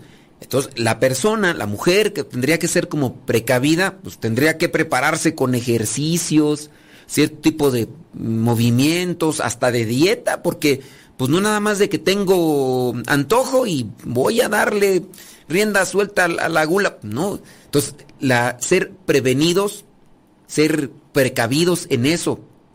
Acontecimientos, pues no sé, por ejemplo, cuando se casaron, qué tipo de, de preparación tuvieron, fueron ustedes precavidos, porque pues hay gente, ¿no? Que, pues disculpe, yo no sé si a ustedes les pasó, pero hay algunos que se han casado hasta por obligación, porque se pusieron a hacer sus cositas y luego de repente, ay, ya estoy embarazada, pero ¿cómo? Ah, Cálmate, pues ni que, ni que no supieras, o sea, si no supieras cómo se hace, pues todavía te la creo, pero no, pues es que pues ya salió embarazada, pero ¿cómo? Pues no sé, ah, pues cómo no vas a saber, o sea, pero allí viene entonces la, la prevención. Entonces aquí la cuestión es, viene un acontecimiento, somos previsores, viene, se van a casar, bueno, pues son previsores, algunos son demasiado previsores, buscan padrino hasta de calzones, porque son previsores, que no falten ahí. Eh, no, hay unos que sacan hasta este padrinos de papel de baño ahí para que en el baño no se vayan a quedar ahí con, vayan a andar ahí agarrando las servilletas de la mesa, hasta cosas. Entonces son muy demasiado previsores, a veces nada más como para la conveniencia. Pero sí creo que nosotros debemos estar atentos sobre esta situación. Tener en cuenta que muchas de las veces traemos un patrón familiar que no nos ayuda ni no, y no nos conviene. En nuestra casa son descuidados, dejados, y se nota a veces en los rasgos de, de la casa, las estructuras, incluso la misma limpieza. Eh, mucho tiempo viviendo en, en unos, en un solo cuartito. Y ahí es donde a veces uno podría ver que ah, no es tanto a veces la pobreza, sino más bien la dejadez, la no preocupación de las cosas. Y pues uno tendría que decir, a ver, pero pues todos amontonados en una cosa, pero sí trabajan, pero pues no son precavidos. Apenas les llega un poquito de dinero, ya, ya andan gaste, gaste. Eh, andan gastando lo que no tienen. Ahí se andan dando las comidas con refrescos y, y comidas que pues a lo mejor sí gustan y todo, pero echan casa por la ventana. No, tengo, no tengo dinero, pero pido prestado hasta para hacer una fiesta. No tengo dinero, pero ando pidiendo prestado porque tengo ganas de este gustito, ¿no? Y no tengo dinero, pero me voy a ir de vacaciones. No importa que me endeuda, pero más vale primero disfrutar y andar bien y, y cabo vida no hay mucha, ¿eh? vida poca y hay que darse. Oigan, esos tipo de cosas, no, hay que también ser prevenido, pues igual ser precavido con las cosas o los acontecimientos. Entonces, tomar en cuenta esto de cinco de ellas, dice, eran despreocupadas y cinco previsoras. ¿En qué situación me podría considerar yo? También yo creo que en esto de ser previsores no hay que ser escrupulosos. Es decir, no hay que ser exagerados. Porque también a veces caemos en eso de, la exageración, pero bárbara. Y, uno tiene que poner atención en esa cuestión de, de no ser exagerados, porque si no, uno fastidia demasiado, demasiado eh, precavido o demasiado previsor y uno puede fastidiar.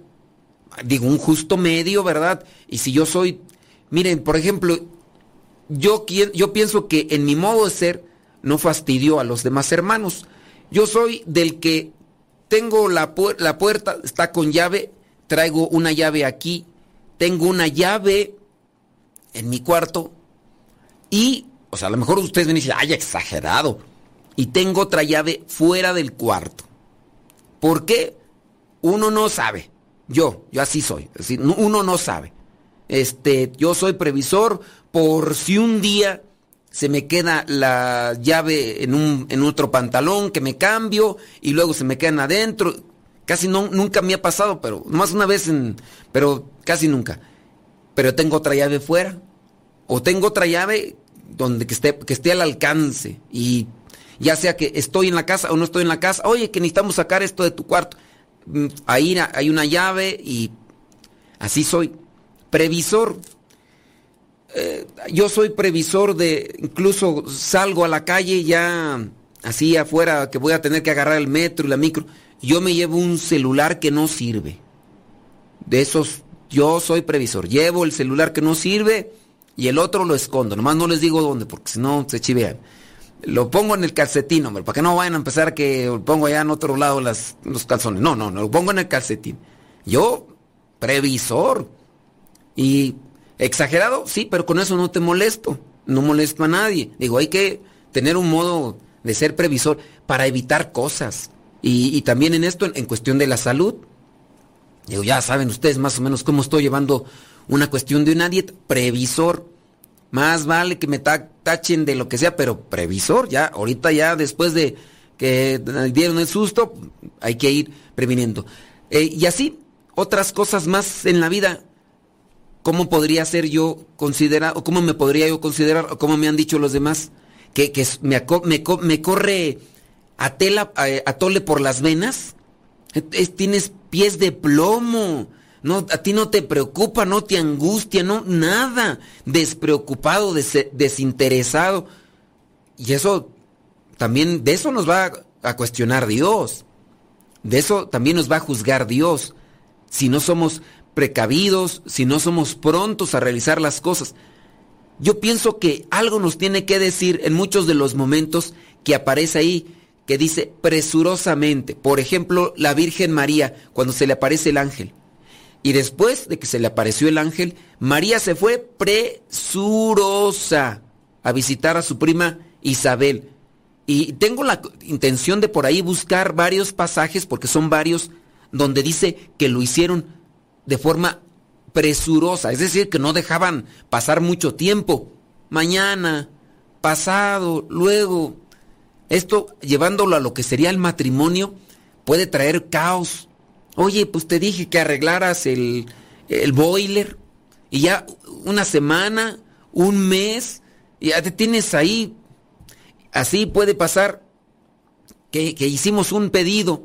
Oye, te dije que hicieras este pedido. Pues ya al ratito lo hago. No lo hace. Y es cosa que, que, urge, ¿no? Hay cosas que, que, de repente uno dice, pues no, no soy tan responsable eh, de eso. Digo, a lo mejor me doy el tiempo. Yo veo mensajes que me llegan al celular y de verdad me llegan muchos mensajes y no es que tenga una obligación de responderles a todos, aunque sí es un compromiso que tengo, pero no es una obligación. Me escribe mi mamá, ahí ya las cosas cambian. Entonces hay que ir colocando también lo que son las necesidades y los compromisos en un cierto tipo de jerarquía para darles su lugar a cada una de ellas y hacerlo de manera pronta, presurosa, pero no hay que ser también tan exagerados. Entonces hay que ser previsores. Tengo yo conflictos con, con mi matrimonio porque no soy previsor. Eh, las llaves, los niños, eh, la renta, el dinero. ¿Cuántos matrimonios no hay sufriendo por la cuestión económica? Porque llega el dinero, a lo mejor alguno de ellos es el administrador o la administradora. Llega el dinero y ¿qué es lo que pasa? Un gastadero que se hace. La señora ya se fue a comprar los vestidos que mm, eh, por eso van a echar vueltas allá al centro comercial, nada más para eh, mirar y echarle el ojo. Y luego hasta piensan que se van a ver iguales que el maniquí, nomás porque van a comprar ese mismo vestido. No, o sea, y ya agarró el dinero y va y compra. Ya el zapato y un montón de zapatos. Y, la previsión, y si un día te enfermas, y si un día pasa un accidente y hay que hacer un gasto, digo, son muchas de las cosas en las cuales uno debe tener eh, ese tipo de atención y de, de, esa actitud vigilante para no caer en un conflicto matrimonial, en un conflicto familiar.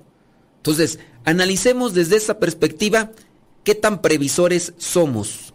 Ustedes fueron previsores desde el inicio, porque si no han sido previsores, previsores estamos hablando de lo material. ¿Y lo espiritual? ¿Por qué no lo tomamos en cuenta? Hay que ser previsores eh, de una manera integral y en diferentes ámbitos para no ir tropezando en la vida y, y causando caos.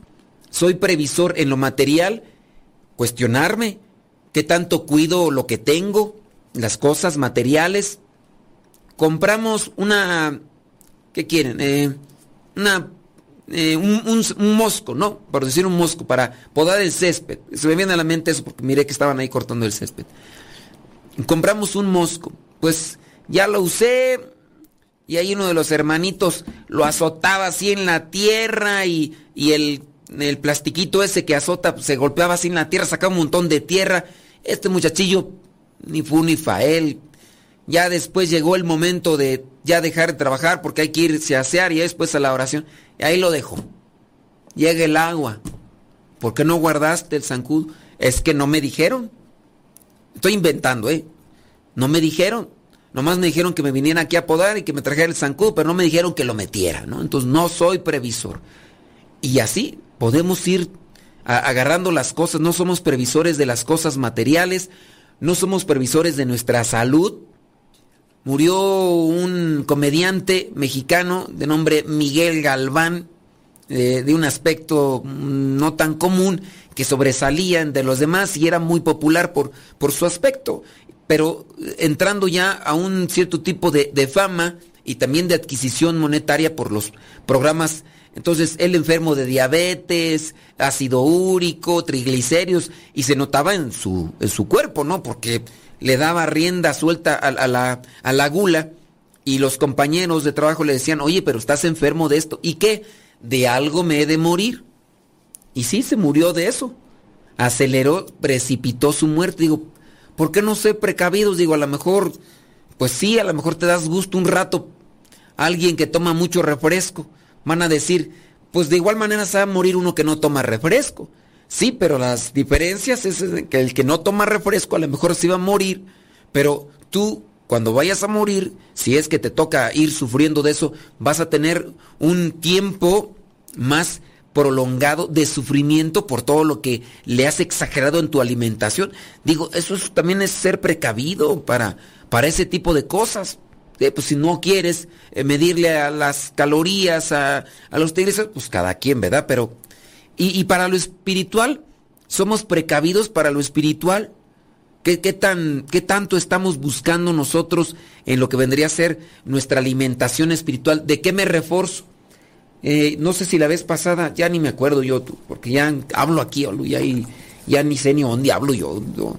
Eh, les hablé de, yo creo que fue en un programa de radio que les, les hablé de, dos libros espirituales que a mi parecer son de, mucha introspección, introspección pues de meterse y, meditar con, con el alma, eh, que uno de ellos es de eh, el padre Lorenzo Scupoli, se llama El combate espiritual y, y este libro es el que traía San Francisco de Sales y cuando le preguntaban a San Francisco de Sales, ¿y tu director espiritual quién es? Señalaba este libro, ¿no? Después San Francisco de Sales escribió otro libro que se llama La Filote. Estos libros son de introspección eh, así, entonces es como adentrarse.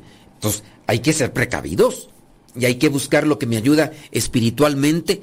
Ustedes, pienso yo, son precavidos, pienso yo, digo, porque ustedes eh, se reúnen, pienso que son más en el grupo. A lo mejor los demás eh, trabajan, a lo mejor los demás no pueden y son precavidos porque se hacen un tiempo, no sé qué tanto pues yo les dé de alimentación espiritual, pero por lo menos están aquí a ver si agarran un chisguetillo, ¿verdad? Pero en esta cuestión los veo yo como previsores de, de agarrar algo para el alma.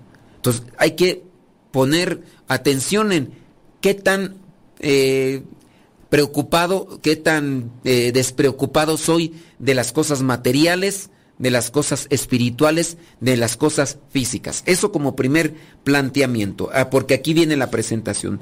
De estas 10, 5 eran despreocupadas y 5 previsoras. ¿En qué área te pones tú? Después versículo 3 dice, las despreocupadas llevaron sus lámparas, pero no llevaron aceite para llenarlas de nuevo.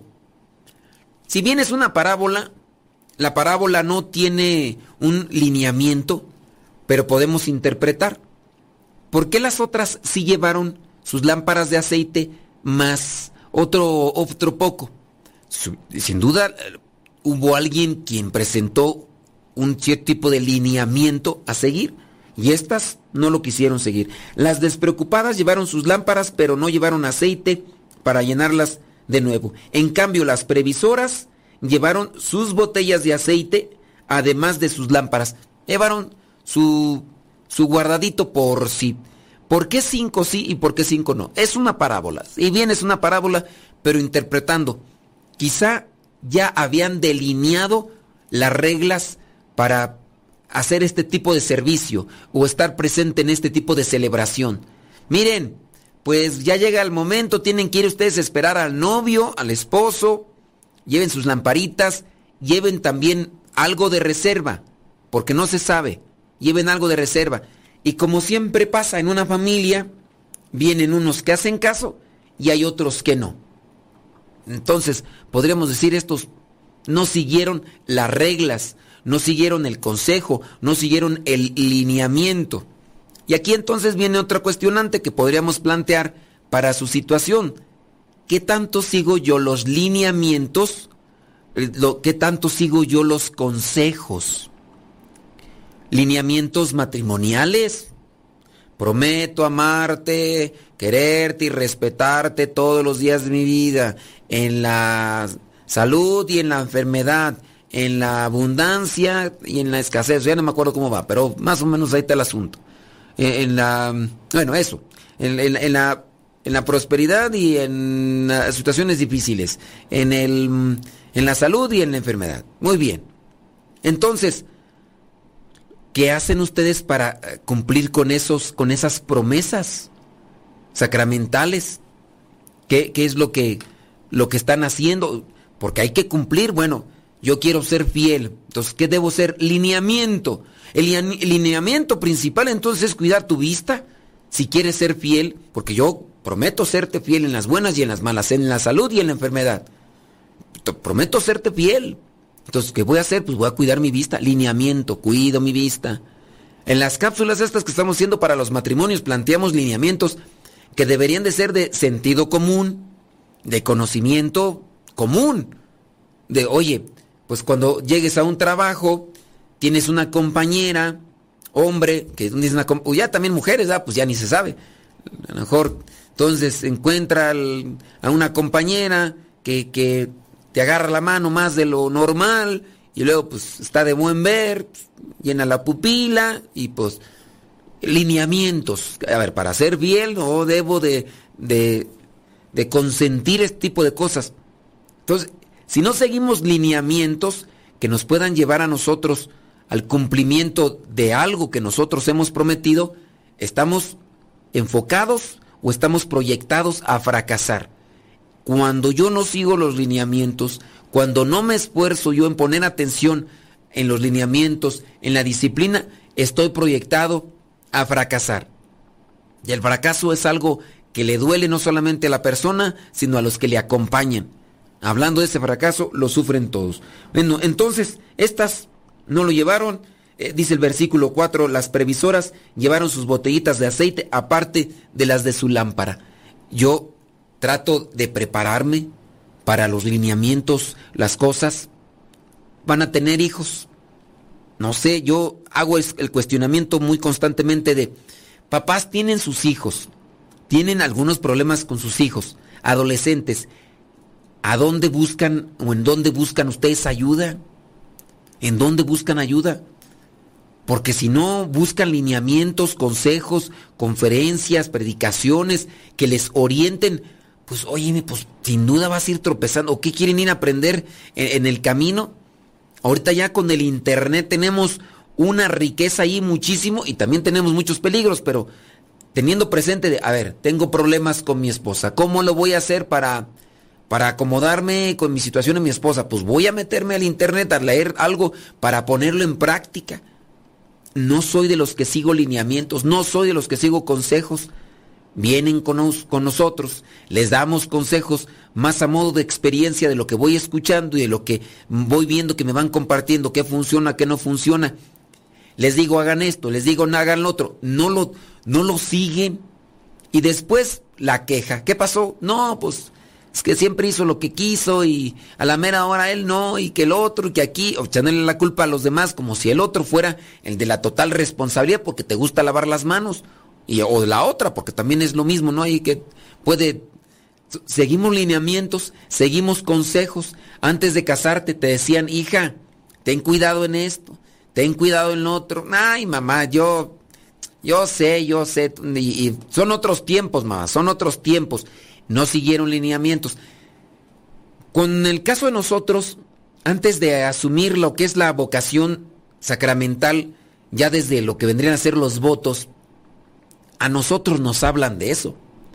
Y nos dicen, miren que siendo consagrados, siendo religiosos, estas van a ser sus responsabilidades, esto, esto y esto y esto y esto y esto y esto. Y tienen ustedes que someterse en obediencia al superior, superior local, superior general, al vicario general. Entonces, tenemos que someternos a eso, ya sabemos. Tenemos nuestros estatutos, nomás que aquí no los tengo a la mano, pero es un librito que tenemos con lineamientos. Cuando yo fallo, inmediatamente mi superior o mi, el padre fundador me dice, hey, ¿qué, dicen los estatutos? ¿Qué dicen los estatutos? Oye, que falló alguien, que, que, que ya dejó el ministerio alguien, ¿por qué lo dejó? Chécale, no siguió los estatutos, los lineamientos. En ustedes tendrían igual que ser previsores en eso, de si no los vieron, no sé cuántas pláticas les hayan dado a ustedes antes de casarse. Y a lo mejor hasta eran amigos del padre, y a lo mejor ustedes fueron ahí chillando con el padre. Padre, denos chances, que mire, es que ahorita pues, andamos viendo lo del salón, andamos viendo lo del baile, andamos consiguiendo esto, y, y denos chance, luego venimos, cabo. Yo soy catequista, padre, pues yo no la necesito, padre.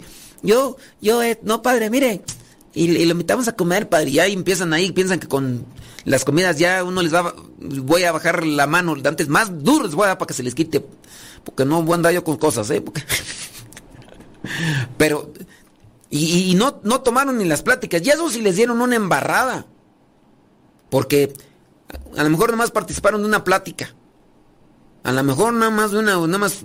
O luego les ponen a gente que, que les den pláticas, gente que ni sabe. Están más este, ignorantes que nada y andan ahí diciendo cosas que no. Seguir lineamientos. Vamos a casarnos, vamos a ver este, qué podría ser lo bueno. Yo he sabido de algunos muy previsores que se ponen a leer libros sobre el cuidado de los niños, porque ya ves que de repente comparten a veces las abuelitas tantas brujerías, tantas este curanderismos ahí que, que, que, que esto y que el otro y que, que aquí, que golpearle y que, que el niño que no se le vaya a caer la mollera y, y tantas cosas que yo no sé si serán verdad o no serán verdad y que, y que mal de ojo, tú que ponle unas pulseritas porque le van a hacer mal de ojo al niño y que tuviera tan bonito tu eh, chucky, hombre, tu, tu murcielaguillo y todo prieto, orejón, cabeza de tlacuache y ay, me lo van a envidiar los ¿cuál? Están todos estamos todos feos y ay, ¿quién, quién te lo va a envidiar, hombre, todo afuera? No, pero pues ahí anda uno. Y, y hay veces que ya, ya les veo que traen ahí las pulseritas todas rojas ahí que para curarlas del mal de ojo y, y no sé qué tantas cosas. Bueno, hacer caso mejor a algo ya especializado, ya analizado, ya eh, concientado, ya eh, buscado y, y- desmenuzado. A ver, científicamente, médicamente, yo no sé. ¿ser- ¿Será, será verdad eso de que eh, le- les están ahí ah, tocando atrás en, el, en la... No sé si médicamente esté, esté comprobado eso de que hay que darle golpecitos en la espalda, ¿no? Y, y que agarrarlo quién sabe cómo. Y yo, yo no sé si será verdad, pero siempre que miraba ahí, ahí, a lo mejor sí es verdad, no sé, pero eh, cosas que, que se puedan comprobar más a una cuestión ya incluso clínica, médica, no que a veces los andan poniendo ahí, a- bueno, bueno, los lineamientos. ¿Qué tanto seguimos los lineamientos? ¿Somos apegados a ellos? Dice ahí el versículo 5, como el novio tardaba en llegar, les dio sueño a todas, a todas, y por fin se durmieron. Cerca de la medianoche se oyó gritar, ya viene el novio, salgan a recibirlo. Todas las muchachas se levantaron y comenzaron a preparar sus lámparas. Me pongo a pensar que estas muchachas que salieron al encuentro del novio, si, si es que había, que yo pienso que sí, había un reglamento, un lineamiento, una advertencia, como por ejemplo esto de no salgan sin, sin aceite de, de, sobra, no, no salgan sin aceite de reserva, no salgan, porque luego ves que se tarda. En el caso decir no salgas si no llevas aceite de reserva, yo veo una necedad. Y allí la necedad es el necio, el cabezón, que a veces quiere hacer las cosas a su manera y a su modo. Y ahí se aplica para los dos lados. Ah, Yo hago lo que quiero, yo hago lo que me gusta, yo hago... Y ahí está el cabezón, ahí está la cabezona que a fuerzas, que tiene que ser como él dice o como ella dice, porque gallón uno, gallón a la otra, puede ser y nomás, entre mula y mula, nomás las pastadas se oyen. No salgan si no llevan eh, aceite de reserva. Ah, no, ahí van estas. Ah, cabo sí, hombre, cabo sí, sí aguantamos, necia. Eh, pues, en otro, creo, una parte del Evangelio presenta eso del- de las eh, vírgenes despreocupadas y necias. Creo que así lo presenta por ahí en, una traducción, no recuerdo cuál es, no sé si la latinoamericana, habla de las necios y de, de la despreocupada y necia. Y así, puede ser que también nosotros seamos de esos tercos, que incluso hasta a veces de, la parte que quiere hacer entrar en conciencia a la otra parte y dice, no, mira, de veras, aquí dice el libro, ah, yo, yo, yo puedo, hombre, ya, pues, ay, ah, vas a ver que sí, vas a ver que sí, tú, tú y tu libro. Y, a la mera hora, ¿qué te dije? Ay, nomás porque, pero para la otra, o hasta a veces me andan ahí embarrando a mí. Que, ¿verdad, padre? Y, de ahí ya digo, "Ay, y a ver, ¿por qué no le dices nada al padre? Pues ahí no me dice nada, pero ya después hacen lo que les da su regaladísima gana. Pero necio. Yo veo estas cinco despreocupadas que también pueden tener actitud necia. Ahí en tu matrimonio, ¿quién es más necio? ¿Tú o ella? O a lo mejor los dos. Están ahí, jali, jali, y ni para un lado ni para otro y no avanza porque necio para allá y necio para acá. Ahora, si está uno necio y el otro blandito, manipulador, y tampoco van a avanzar bien porque nomás está tirándose para un lado, pues, no. Yo me acuerdo hace muchos años que cuando estaba chiquillo mi abuela me, me pidió que fuera por, mm, por agua. Entonces llevé una burra que tenía y entonces ya me dijo, llegas al pozo y le echas agua con esta cubeta al bote. Y pues yo le eché al bote, se llenó el bote y pues se la dio por un lado. Entonces ya después empecé a echarle del otro lado, pues ya no la pude ladear. Y luego porque estaban botes grandes y pobre burrita, ay, la burrita, pobre burrita, se caía y no se caía, se caía y no se caía. A veces nosotros somos así, jalamos más por un lado y se sufre. Porque es más necio uno que otro y, y se sufre. Y pobre burrita fue ahí, puji, puji y todo. No, pues ya cuando llegué allá mi abuela me dijo, ay, dice, ya traes bien cansada la burra. Dice, le echas uno allá y otro acá. Uno allá y otro acá. Uno, así ves en el matrimonio. Uno allá, otro acá. A lo mejor tan ignorantes en alguna situación. Bueno, pues ahora vamos a darte chance a ti, ahora a mí, ahora a ti, ahora a mí. Y así ya se acomoda la cosa, ¿no? Que más puro para allá y para acá. Y después ahí está la sufridora. Bueno, ahí está la sufridora de la burra y del burro. ¿verdad? Porque también se puede dar de las dos. Bueno, estaba ahí entonces en el ¿qué? versículo 7. Todas las muchachas se levantaron y comenzaron a preparar sus lámparas. Entonces, las cinco despreocupadas dijeron a las cinco previsoras, denos un poco de aceite porque nuestras lámparas eh, se están gastando. Eh, Ya sabías, ya sabías. Pues, ¿Por qué?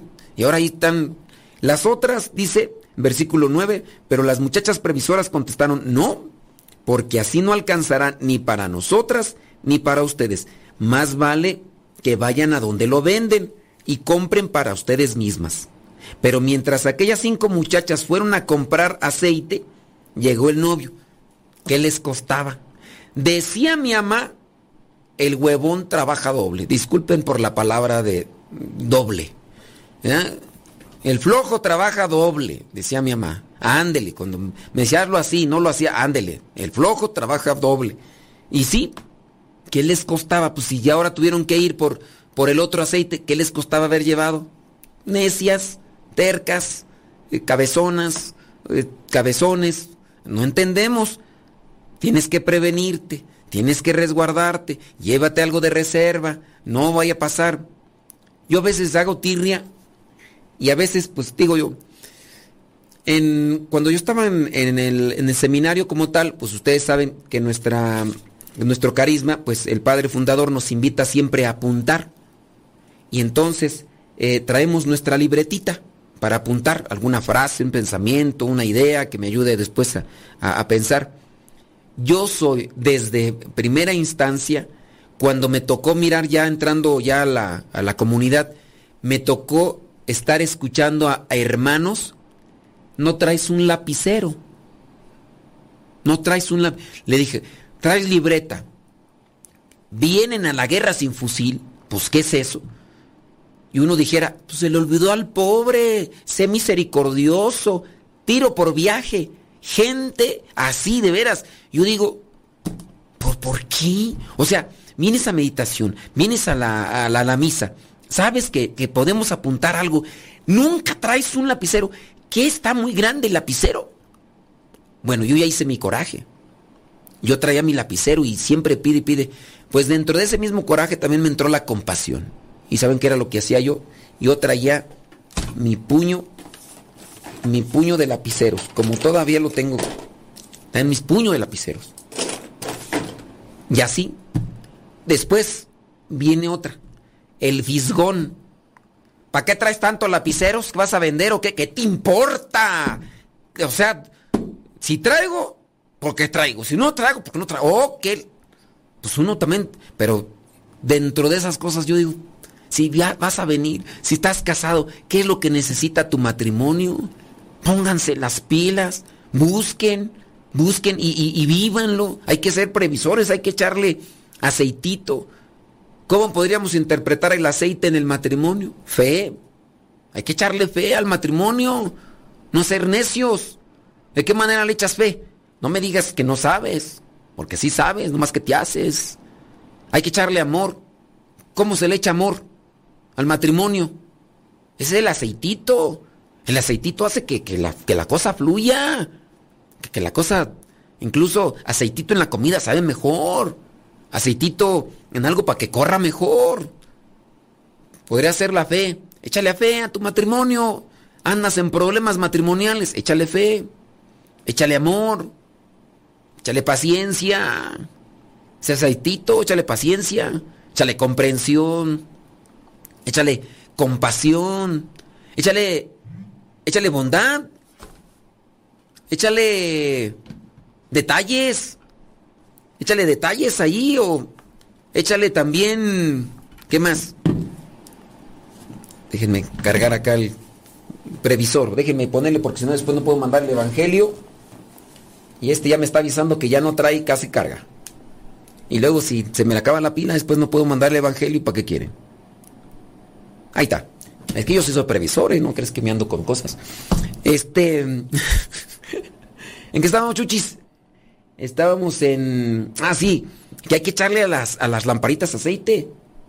Y en echarle a la, eh, a la lámpara aceite, pues hay que echarle amor. Mi, mi matrimonio está bien desgastado. Échale detalles. Así como cuando andabas de novio. ¡Uy!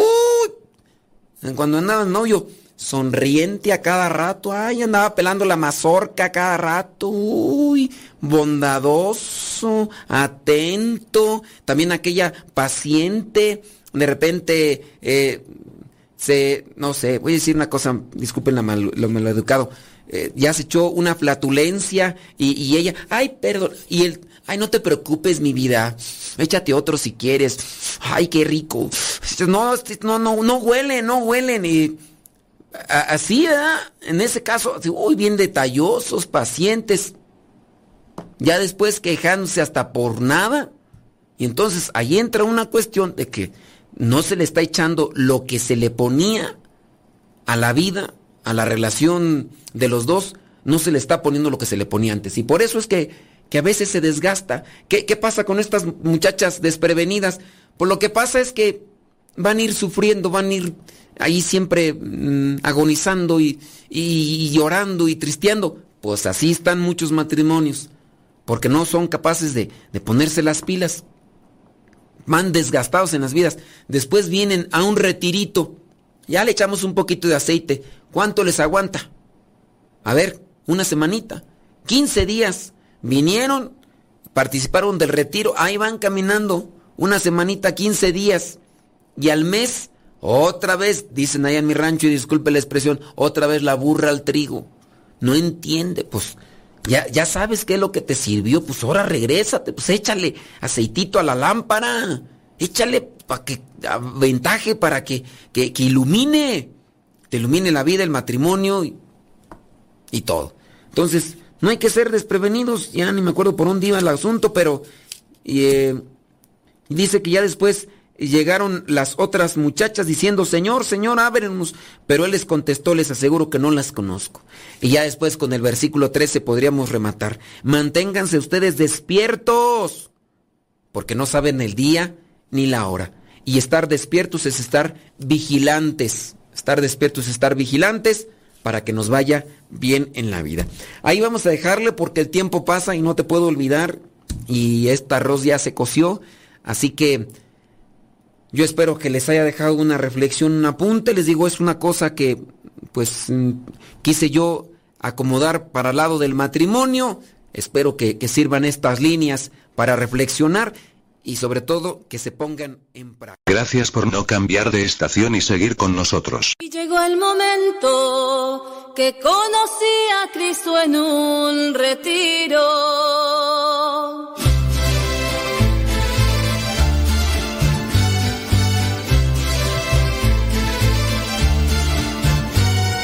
Hoy me levanté pensando en todo lo que tengo que agradecer,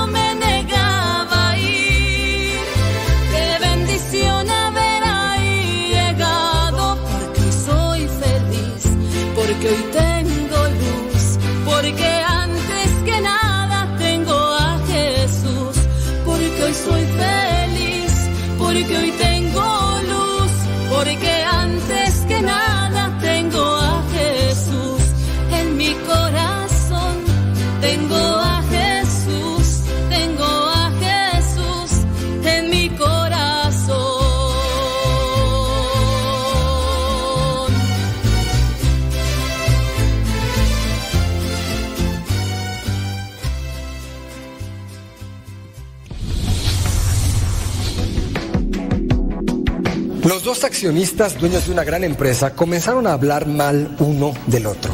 Los empleados aprovecharon para hacer bandos, iban con un socio y le platicaban al otro lo que había dicho de él, fingiendo que estaban de su lado. Un día, los dueños de la empresa convocaron a la asamblea de gerentes para nombrar al nuevo director general. El accionista principal tomó la palabra. Dijo, ustedes creen que mi socio y yo estamos divididos, pero se equivocan. Les tendimos una trampa. Fingimos una pelea para conocerlos mejor.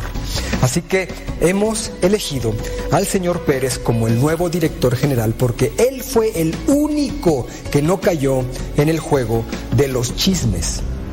Hubo expresiones de protesta. El señor Pérez era parco, de baja estatura y además tenía una fea cicatriz en la cara. No podía ser el nuevo director. Después de la ceremonia de nombramiento, se puso de pie y dijo, cuando yo era niño, mis padres se pelearon a gritos mientras íbamos de viaje. Papá perdió el control del auto, chocamos. Salí proyectado por el parabrisas y me corté la cara. Estoy vivo de milagro. Señores, yo crecí escuchando a mi papá hablar mal de mi mamá y viceversa. Desde niños, los cuatro hijos de la familia Pérez tomamos diferentes partidos según nos convenía. Acusábamos siempre al padre que no estaba presente para sacar provecho. Ellos se divorciaron. Todas las mañanas, cuando me rasuro frente al espejo, veo las marcas de la división. Señores, tal vez yo no soy el mejor candidato para dirigirlos porque no sé muchas cosas, pero sí sé que debemos luchar unidos por la misma visión. Sé que los intereses del grupo son más importantes que los personales. Sé que de nada nos sirve tratar de motivar a otros si somos chismosos. Sé sobre todo que no debemos hablar mal de los demás, que debemos servirlos, porque al final la forma más sublime que podría resumirse en nuestra vida es esta. Dejó una huella positiva en otros. El señor Pérez se quedó de pie unos minutos. Su estatura ya no parecía tan pequeña ahora y la cicatriz de su rostro hasta se veía agradable. Escucha, el mundo necesita personas así, personas capaces de pensar en el bienestar ajeno, sabiendo que a la larga ese bienestar se revertirá en su beneficio. Dejemos de acusar a los que se equivocan. Dejemos de participar en el juego de los difamadores. Seamos leales a las personas que no están presentes o que no pueden defenderse. Por ti, por mí, detengamos el mal haciendo el bien.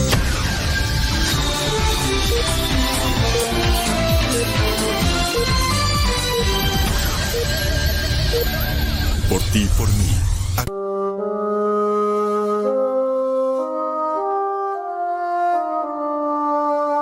A ti, Virgen María, a ti, Madre de Dios, te alabo y te bendigo, porque tu Hijo soy. Linda florecita, que alegras la mañana, escucha mi oración para poder salvar mi alma.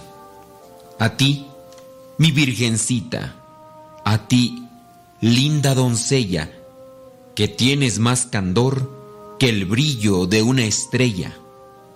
No olvides, Virgencita, que somos pecadores. Por todas las ofensas, te pido mil perdones.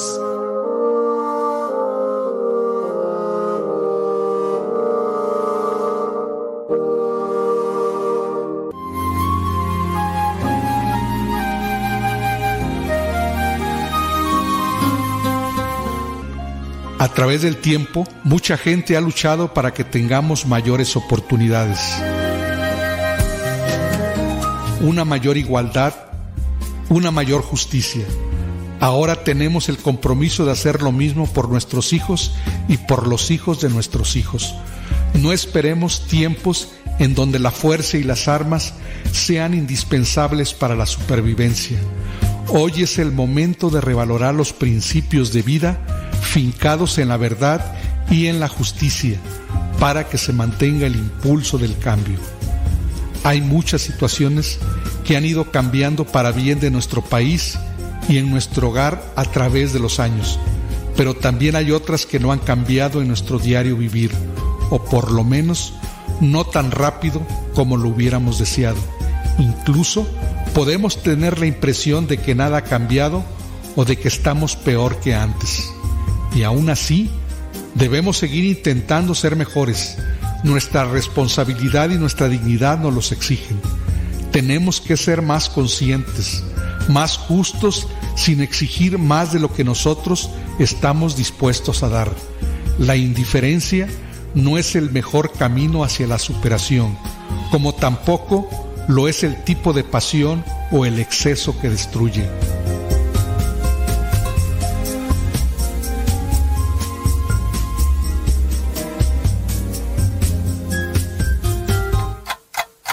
...60 segundos con Dios. Algunas personas comienzan a olvidar por causa de una triste enfermedad. Sus recuerdos se van apagando y dejan en el olvido su historia, familia, anécdotas de su trabajo y al final olvidan su nombre. Es el Alzheimer, lo que causa la pérdida de los recuerdos y de la memoria, que sin ellos pocos somos. No me pidas que me recuerde, no trates de hacerme comprender, déjame descansar. Hazme saber que estás conmigo, abraza mi cuello y toma mi mano. Estoy triste, enfermo y perdido. Todo lo que sé es que te necesito. No pierdas la paciencia conmigo, no juzgues, no grites, no llores.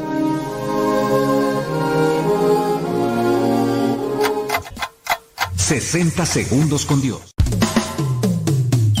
El hombre que pone su confianza en Dios nunca sale defraudado. Ya estamos de regreso en el programa Al que Madruga con el padre modesto Lule Zavala.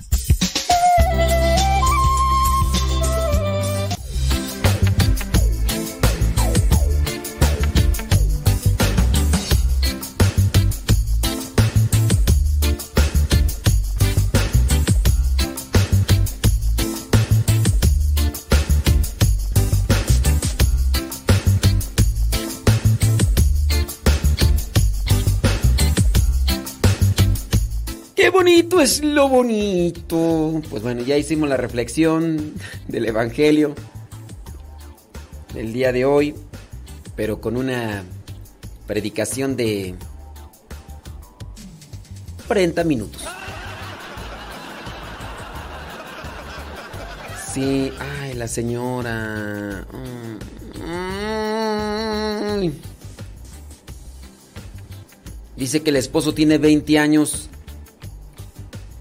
allá en Estados Unidos y que le dijo que va a regresar cuando cuando el hijo se titule. No, no. Mm. Yo digo este no sé. Hay veces que regresan pero porque tienen a sus familiares cercas cuando pueden regresar y todo eso. Es decir, en este caso, a los papás, a veces. Y a veces ni así.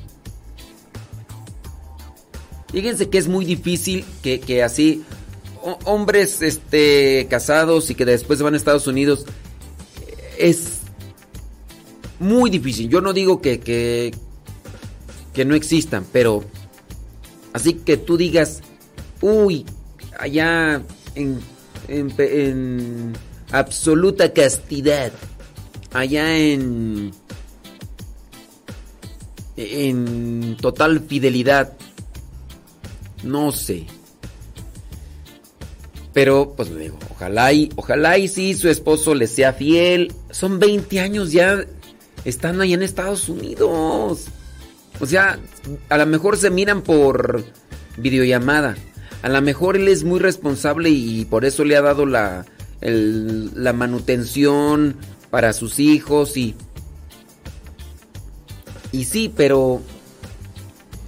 No sé. No sé. Yo tampoco quiero sembrar cizaña, ¿verdad? Pero... ah, son 20 años. Son 20 años. Me acuerdo yo de en una ocasión estaba por Michoacán y andaba yo un domingo haciendo apostolado.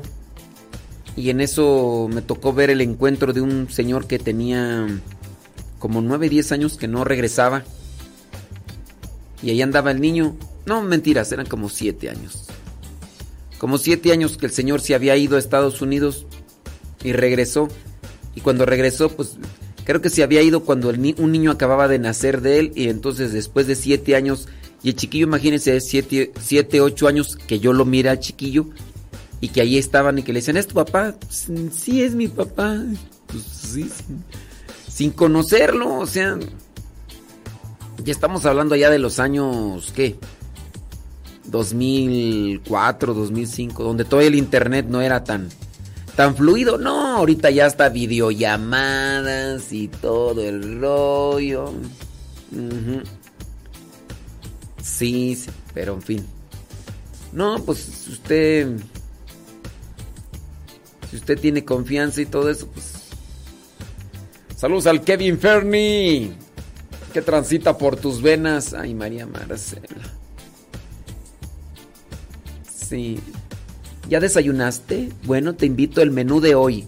Cafecito de bendiciones, pan tostado de paz, gelatina de fe, jugo de fortalezas y frutas de amor. Buen provecho, feliz día. Ah.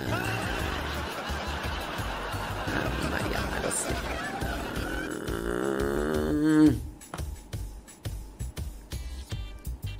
Yes.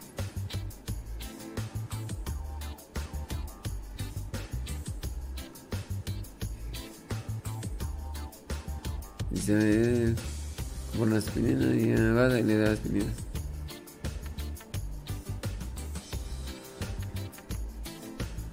Ay, ay, María Marcela. ¿Cómo? Dice por acá, bla, bla, bla, bla. Tararara. Ujú. Y sí. Dice... Lista de medicamentos que no se encuentran en la farmacia. Ejercicio físico. Sí, porque el ejercicio físico es medicina. Despertar temprano también es medicina. La alimentación balanceada también es medicina. Reír. Así se ríe la ja ja ja ja. Así se ríe la e, je je je je. Pero no ríe la u. Porque se parece a ti. Tu ton ton ton.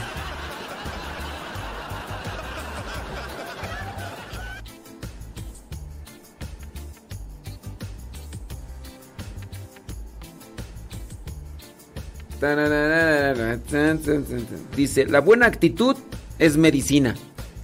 Ya ve, señora Gaby Ordaz. Buena actitud. Dormir es medicina. Ya me voy a dormir porque hoy me fui a acostar como a la una en la mañana y a las cinco y media.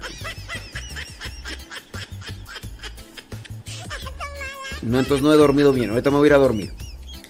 Reflexionar, meditar la palabra de Dios también es medicina. Medicina para el alma. Amar a alguien.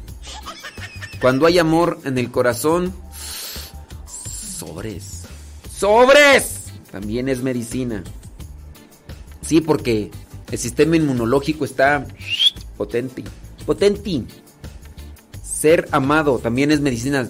Sentirse amado. Escuchar un te quiero. Te quiero mucho.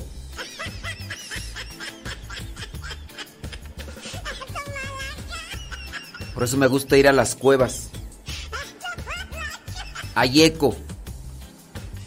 Y le grito, te quiero mucho. Y me respondo a mí mismo, te quiero mucho. Y ya, ya con eso. Te quiero mucho. Dice, mm, ser amado es medicina, claro. Un buen abrazo. Un, un buen abrazo de sorpresa, pero no de esos de esos abrazos puercos. Porque si hay gente que trae quién sabe quién en la cabeza. O a lo mejor ya no trae nada. Que andan abrazando con doble intención acá, acá. Sobre es que se va a hacer o no se va a hacer. Ah, Ándale. Nada más tantito. Gente libidinosa. Bueno, este.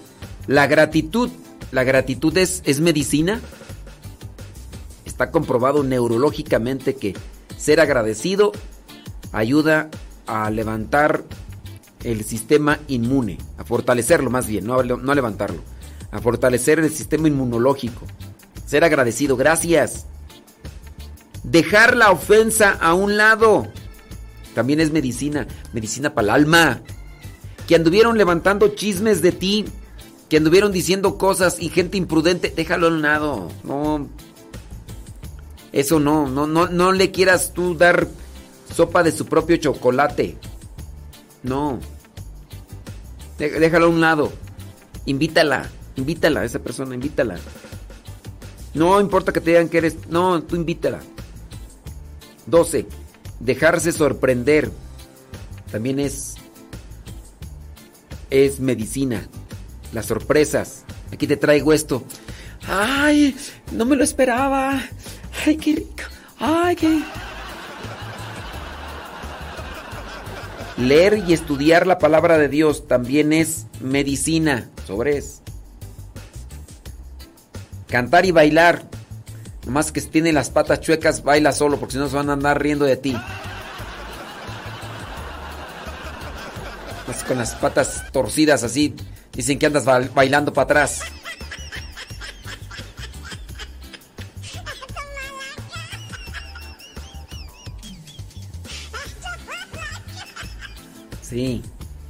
Bueno, no importa que se rían de ti.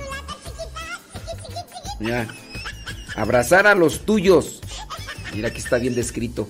Abrazar a los tuyos, abraza a los tuyos, no a los de, no a los de otras. Andas abrazando ya al señor de otra señora. Pensar correctamente y pensar con el estánimo, con el estado de ánimo correcto, también es medicina. Pensar, pensar, reflexionar, eso es bueno, eso es bueno. Que pensar correctamente, con el ánimo correcto. 17.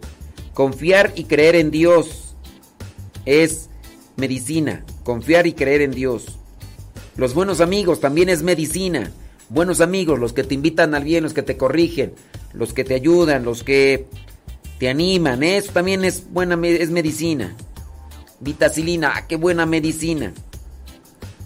Ser perdonado y perdonar a los demás también es medicina. Tomar baños de sol. Hay algunos que ya hasta se pasaron, por eso están todos tostados. Sí, vitamina D, vitamina D. Muchos de nosotros no estamos ahí en el sol, hay que tomar nuestra vitamina D de vez en cuando. Si usa estos medicamentos lo suficiente, rara vez necesitará medicamentos de venta. Vamos a poner esto en nuestro Telegram para que quien quiera pues los ponga en práctica y no ande comprando medicamentos. All right. All right. Déjame ver, déjame ver.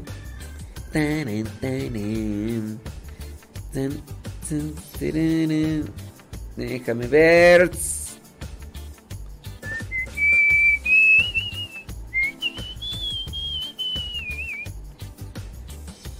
Déjame poner una rola. Una rola, déjame ver qué una- Vamos a poner esta rola. El Señor es. Mientras pongo esto en el Telegram. El Señor es mi pastor, nada me falta. El Señor es mi pastor, nada me falta.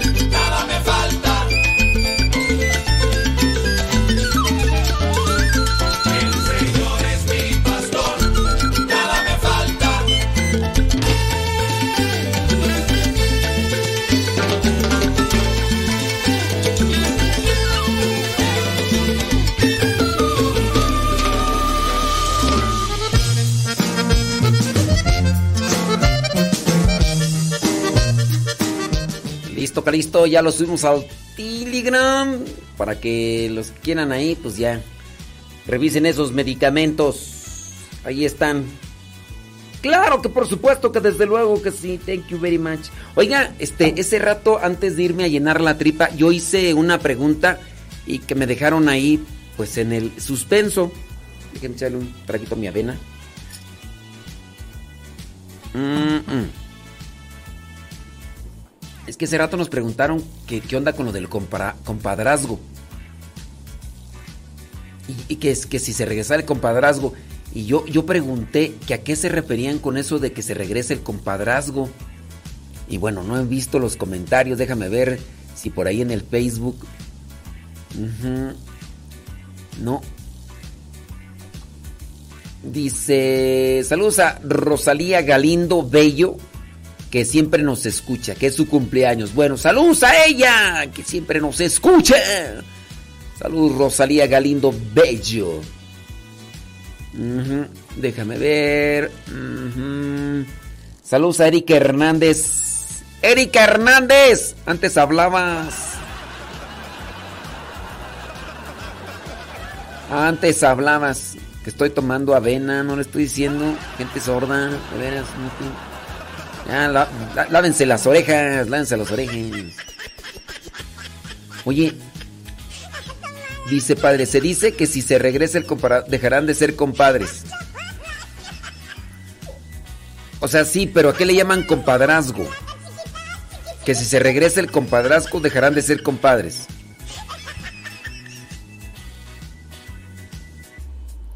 O sea, pero ¿quién les dijo eso?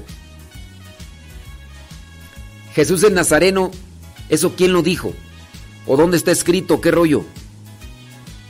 Es que ese rato nos estaban comentando que, que si el compadre era padrino de que si, que si se hacía padrino de, de uno de sus hijos, entonces que se regresara el compadrazgo. Entonces yo pregunté que qué es el regreso del compadrazgo. Entonces dice que se dejarán de ser entonces padrinos. Se dejarán de ser compadres. Es decir, tu compadre ahora va a ser padrino de uno de tus hijos. Y que cuando entonces se hace padrino de uno de tus hijos, entonces ya deja de ser tu compadre. Porque ahora va a ser el padrino. Dice, el regreso de compadrazgo dicen que es como si la persona que ya es tu comadrita después quieres que sea madrina de tu hijo. Es como si le regresaras el regalo que ya te dio, algo así.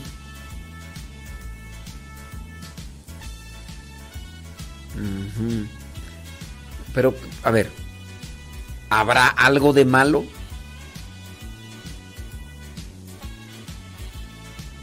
Vine, vine a darle compartición a Facebook. Gracias a los que le dan compartir. Tanto Facebook como YouTube. Gracias, muchas gracias. Eh, oigan, ¿de, dó- de dónde, ¿de dónde sacaron eso del compadrazgo? Dice Chicuelo Islas. Se dice que se regresa el compadre, que ya no son compadres, que quedan como antes estaban. Mm. Julia Valencia.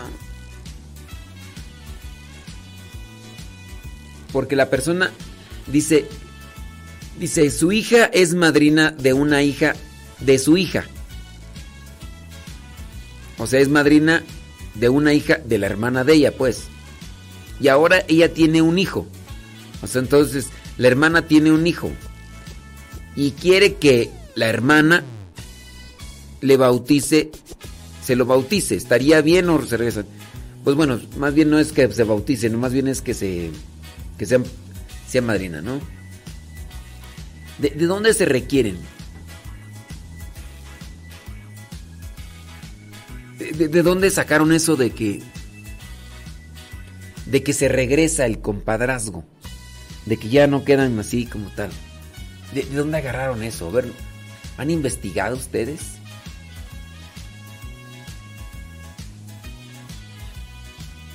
¿Han investigado ustedes? Déjame ver por el Telegram. Ajá. Yo tengo una, una, una inquietud. En una ocasión fuimos a una misa. Y estaba, no sé cómo se le dice, la encargada. ¿Cuál encargada? A ver. A ver. Y estaba, no sé cómo se le dice, la encargada. Eh, dice, en el altar. Ella acomodaba todo lo de la credencia y las lecturas. Bueno, pero yo miré que después de la consagración, el padre comenzó a dar la comunión. Esta persona se acercó a limpiar y vi que ella se tomó el vino consagrado. A nosotros nos extrañó ver eso. Después, ey, después llega uno de los sacerdotes de dar la comunión y comienza a limpiar y vuelve a tomar el vino consagrado.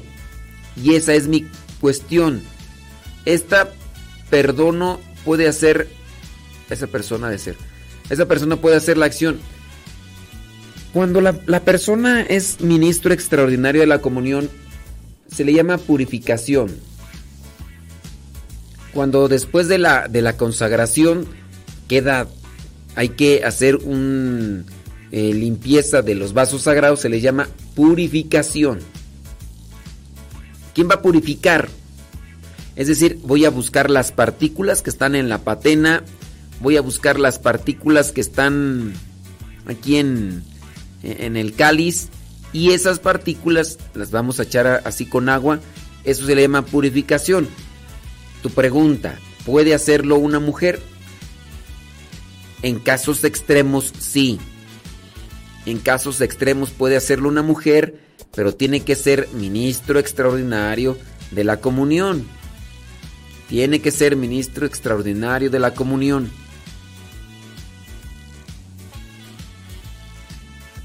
Solamente así.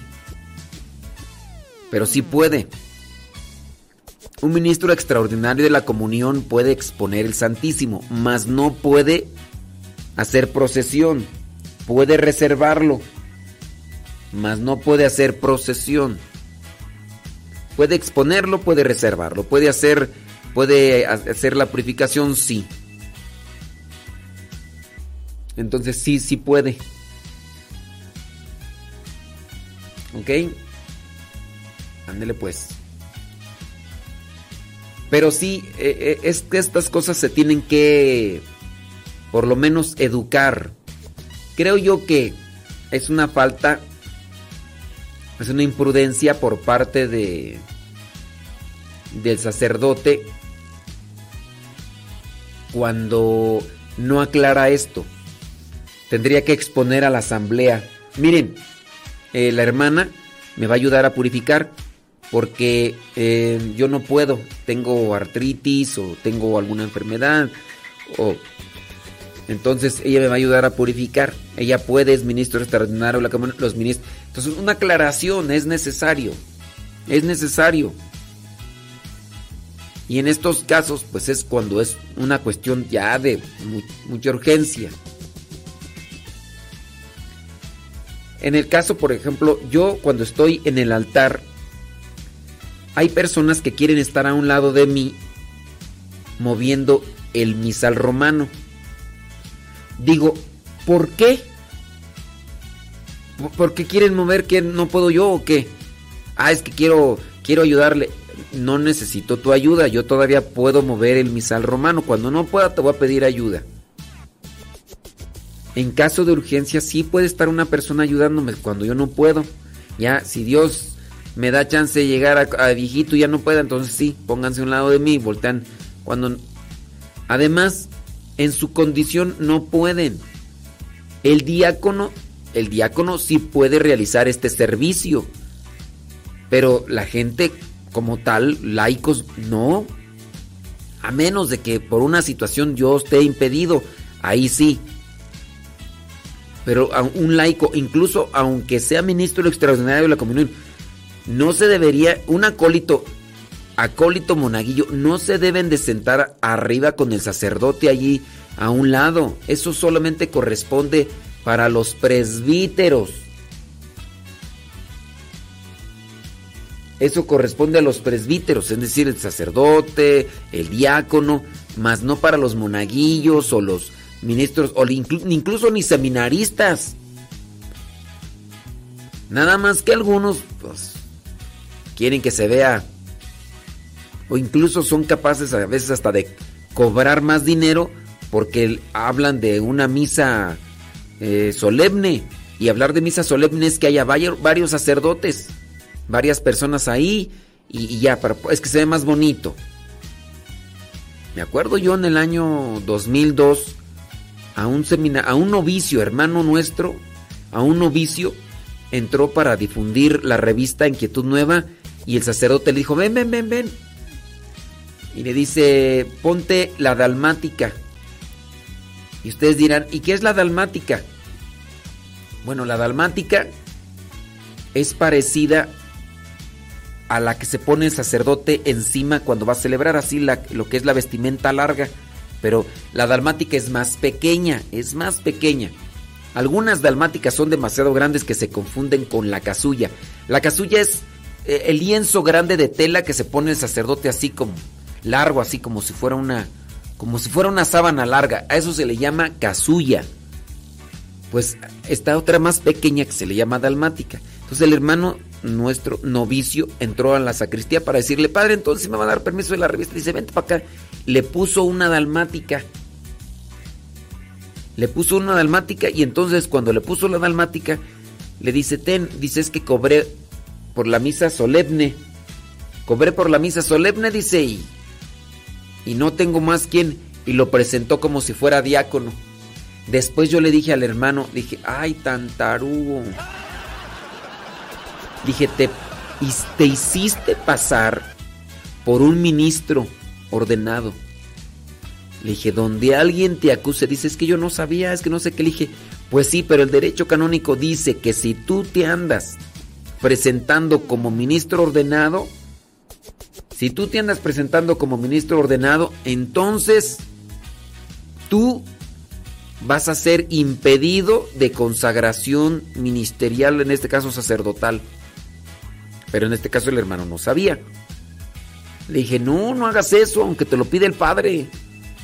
Él por cobrar más. Está mal eso.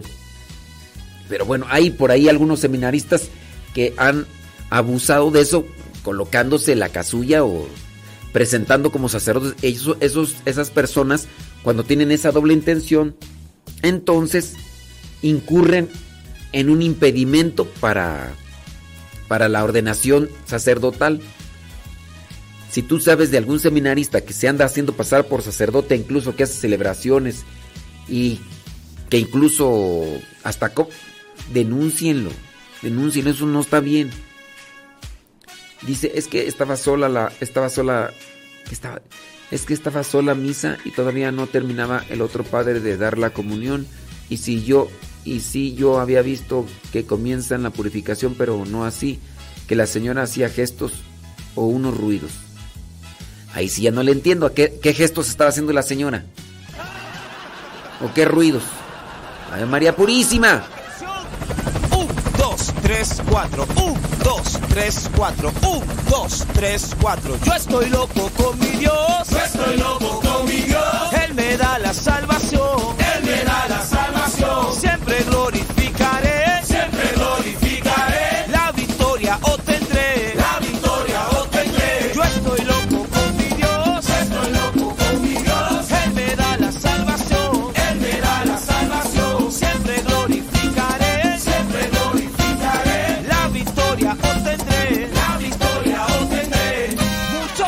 Llaman loco porque vivo enamorado. Muchos me llaman loco porque vivo enamorado. Enamorado de Cristo, de mi Cristo oficial. Enamorado de Cristo, de mi Cristo oficial. Aunque muchos no lo crean, enamorado vivo yo. Aunque muchos no lo crean, enamorado vivo yo. Vuelto loco sin idea de mi Cristo en que estoy. Vuelto loco sin idea de mi Cristo en que estoy. Es que yo vivo enamorado de Cristo. Y es que yo vivo enamorado de Cristo.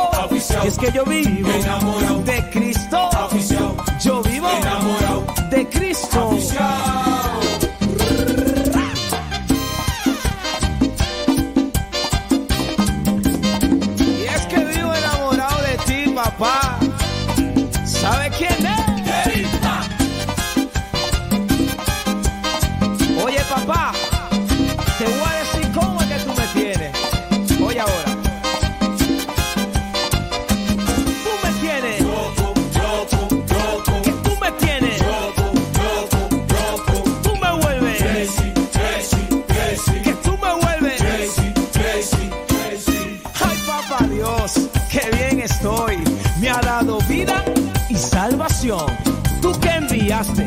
a Jesucristo por el pecado de esta nación.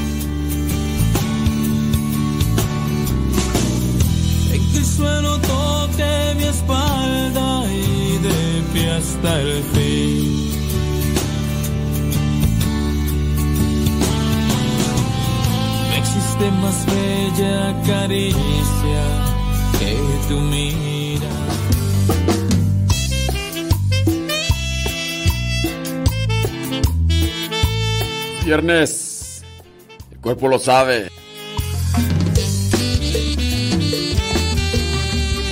Échale don David Trejo.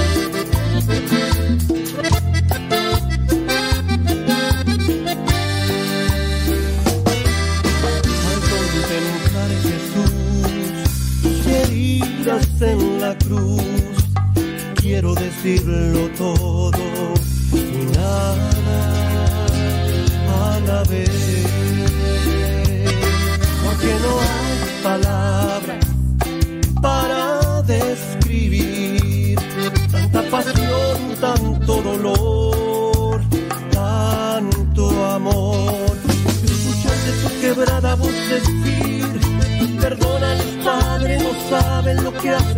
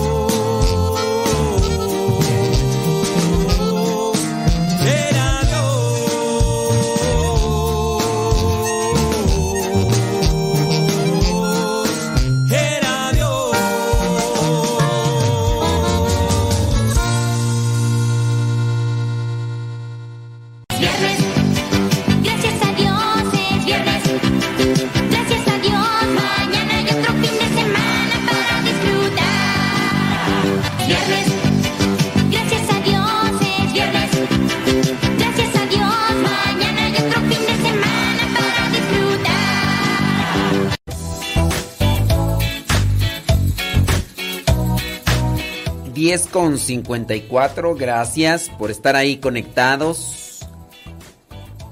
Ah, muy bien. Bueno, pues sí. Saludos a don David Trejo.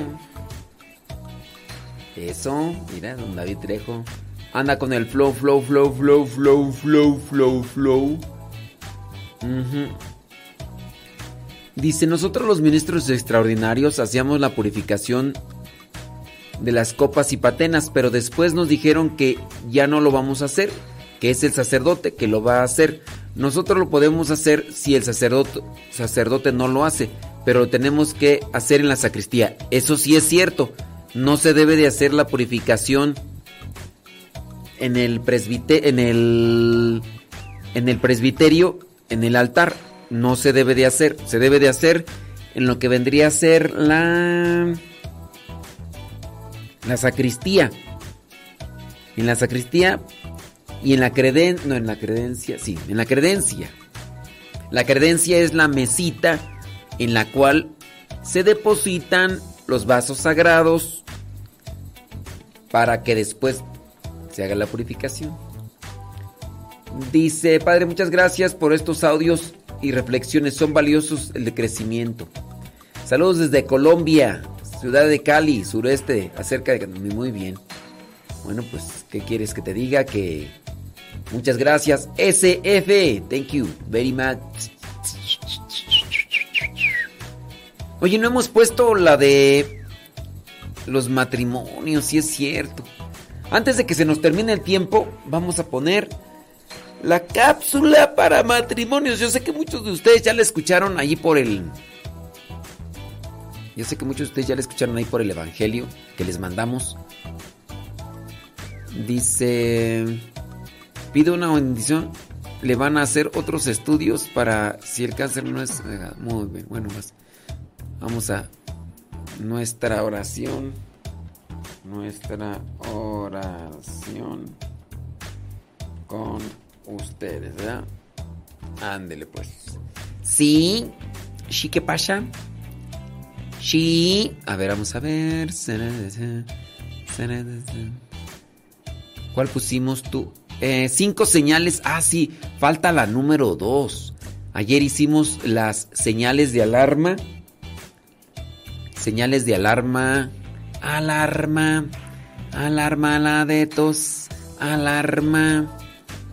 Alarma la de tos. Alarma. Muy bien.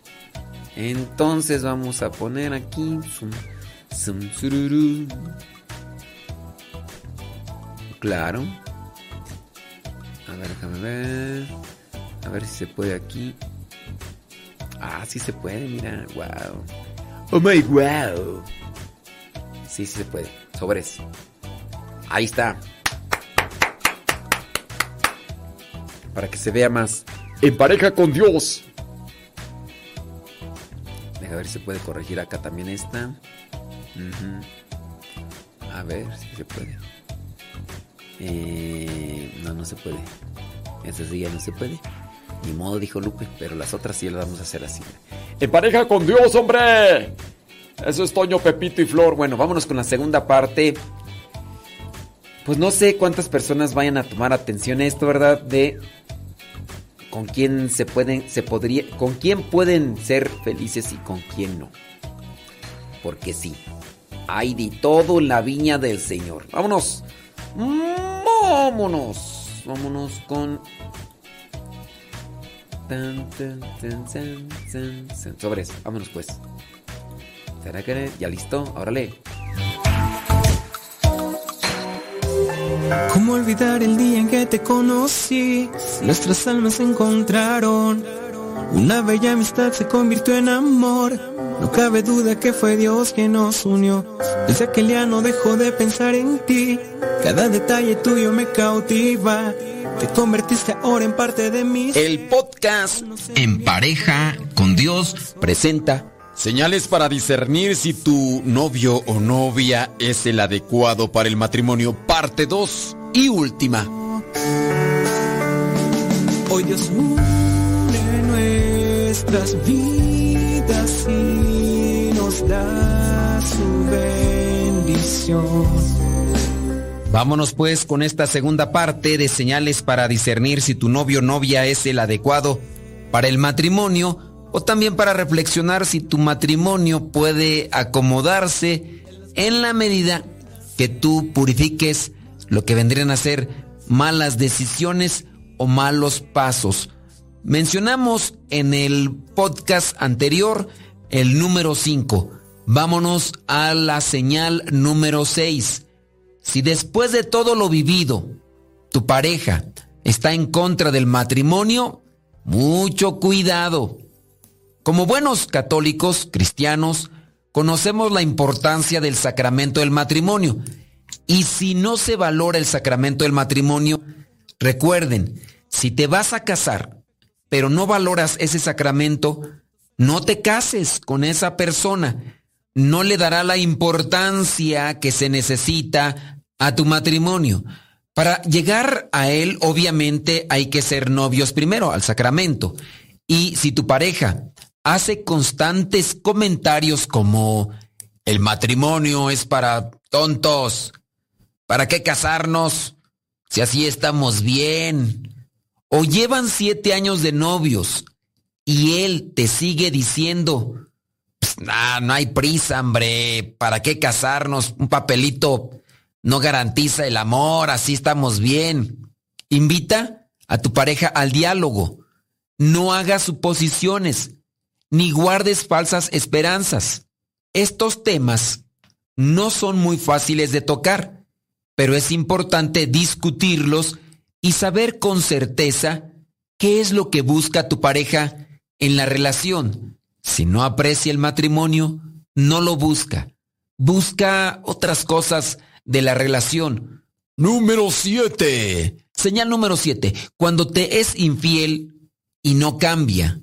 El noviazgo es un compromiso, una unión voluntaria y por tanto, voluntaria también es tu salida. Si tu pareja te es infiel o simplemente ya te acostumbraste, ponle fin. Corta de una vez para todas. No hay razón alguna por la que debas consentirle la infidelidad constante. Si desde el noviazgo te está siendo infiel tu pareja, ¿qué no será después de que se casen? Si él o ella no están seguros de lo que sienten, pueden ponerle punto final a la relación antes de dejarse llevar por la tentación. Lo que ocurrió una vez, si no se le da la importancia debida y se corrige, puede repetirse otras veces más. Número 8. Signo número 8. Cuando se opone a conocer a tus padres. ¿Cuál es el misterio por conocer a tus papás? ¿Acaso ellos no fueron alguna vez novios? Ese primer encuentro genera bastante expectativa en ambas partes, pero no hay nada mejor que andar con la verdad. Si tu pareja de verdad te ama, no tendrá jamás inconveniente alguno en conocer a las dos personas más importantes de tu vida, papá y mamá. En ocasiones parecen hacernos la vida imposible, pero siempre lo hacen pensando en nuestro propio bien. O puede ser que él no quiera que conozcas a sus papás o ella. Tengan mucho cuidado. Ese es un signo al cual hay que darle la debida importancia. Número 9. Signo, señal número 9. Si no le gusta compartir tiempo con tu familia o amigos, quienes han estado contigo desde el principio, quienes te conocen de pies a cabeza, tu familia y tus amigos, no debes alejarte o mucho menos abandonarlos a petición de tu pareja. No es sano de ninguna manera. Claramente debe haber espacio y tiempo para cada cosa por separado. Pero si tu pareja nunca le agrada la idea de tener que pasar tiempo con tu familia o con algunos de tus amigos cercanos, podrás decirles expresión como en inglés, next, porque cuando se casen, te hará los momentos de convivencia muy complicados y difíciles. Número 10. Si sus metas solo apuntan a lo material, pon mucha atención. O como diría mi mamá, levanta muy bien las orejas. Todos soñamos con tener una casa grande, una carrera, un carro, pero también debemos apuntar a las cosas o metas espirituales, a ser mejores, en lo espiritual, en lo humano, ayudar a otros, hacer el bastón de los que más lo necesitan. Si tu pareja solo habla de dinero, dinero, dinero y más dinero, tal vez le haga falta un poco de humildad. Tu deber como novio o novia debe ser cambiar su panorama. Puedes hacerlo ver la realidad que muchas otras personas viven, aquellas que sufren, que pasan hambre o que no tienen dónde refugiarse. Si a pesar de ello sus metas no cambian y solo apuntan a tener más dinero y más cosas materiales, revalúa tu relación de noviazgo. Puede ser que eso no te dé mucha prosperidad. Signo señal número 11. Cuando minusvalora tus logros, menospreciar a los demás no te hace mejor persona. Tu pareja debe estar ahí para alegrarse de los triunfos y tus hazañas. No se trata de competir para ver quién llega más lejos, sino de ir juntos, de la mano, por el mismo sendero.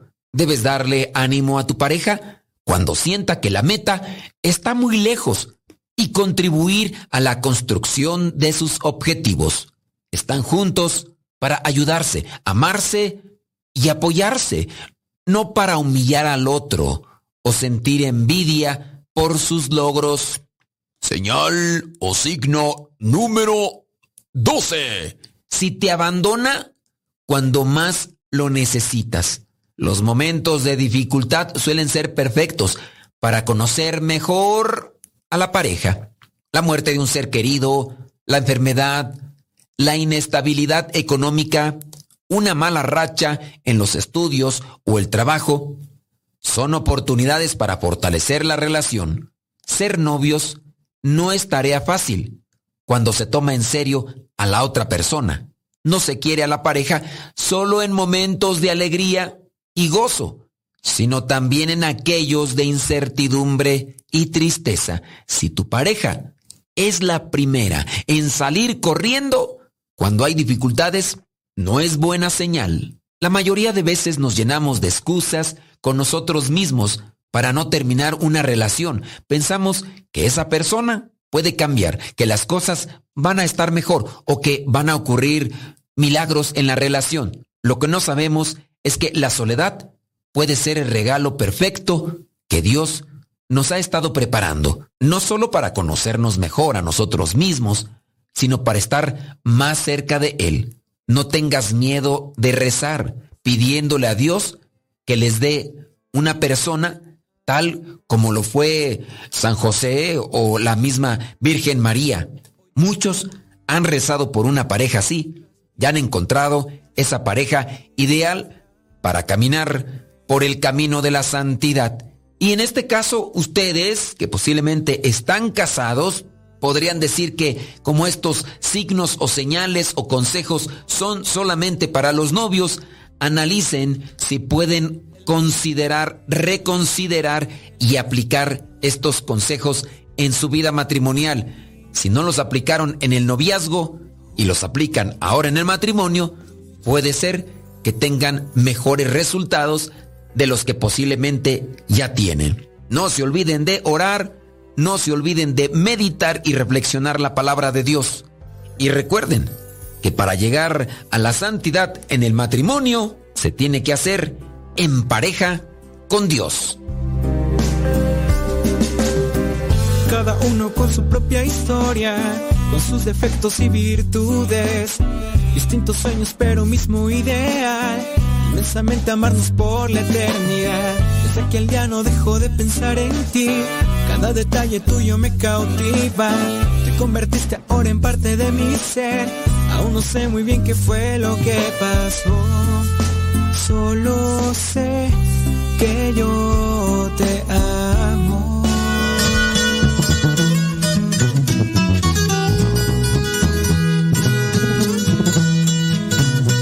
Michigan, porque es de Michoacán. Y para todos esos hombres que les da miedo cumplir lo que prometieron en ese altar. Puro Villachuato, Michoacán, vale. Me gustas completita, quiero amarte más. gordita o flaquita, te amaré mucho más. Pondré todo mi esfuerzo para hacerte suspirar y mirar en ti sonrisas al despertar.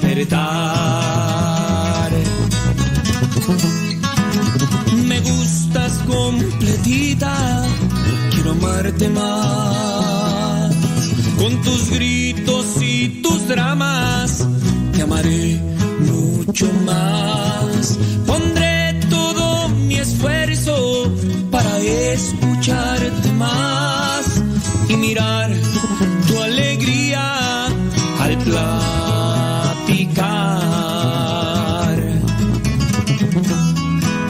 En ti encontré yo todo, otra no voy a buscar.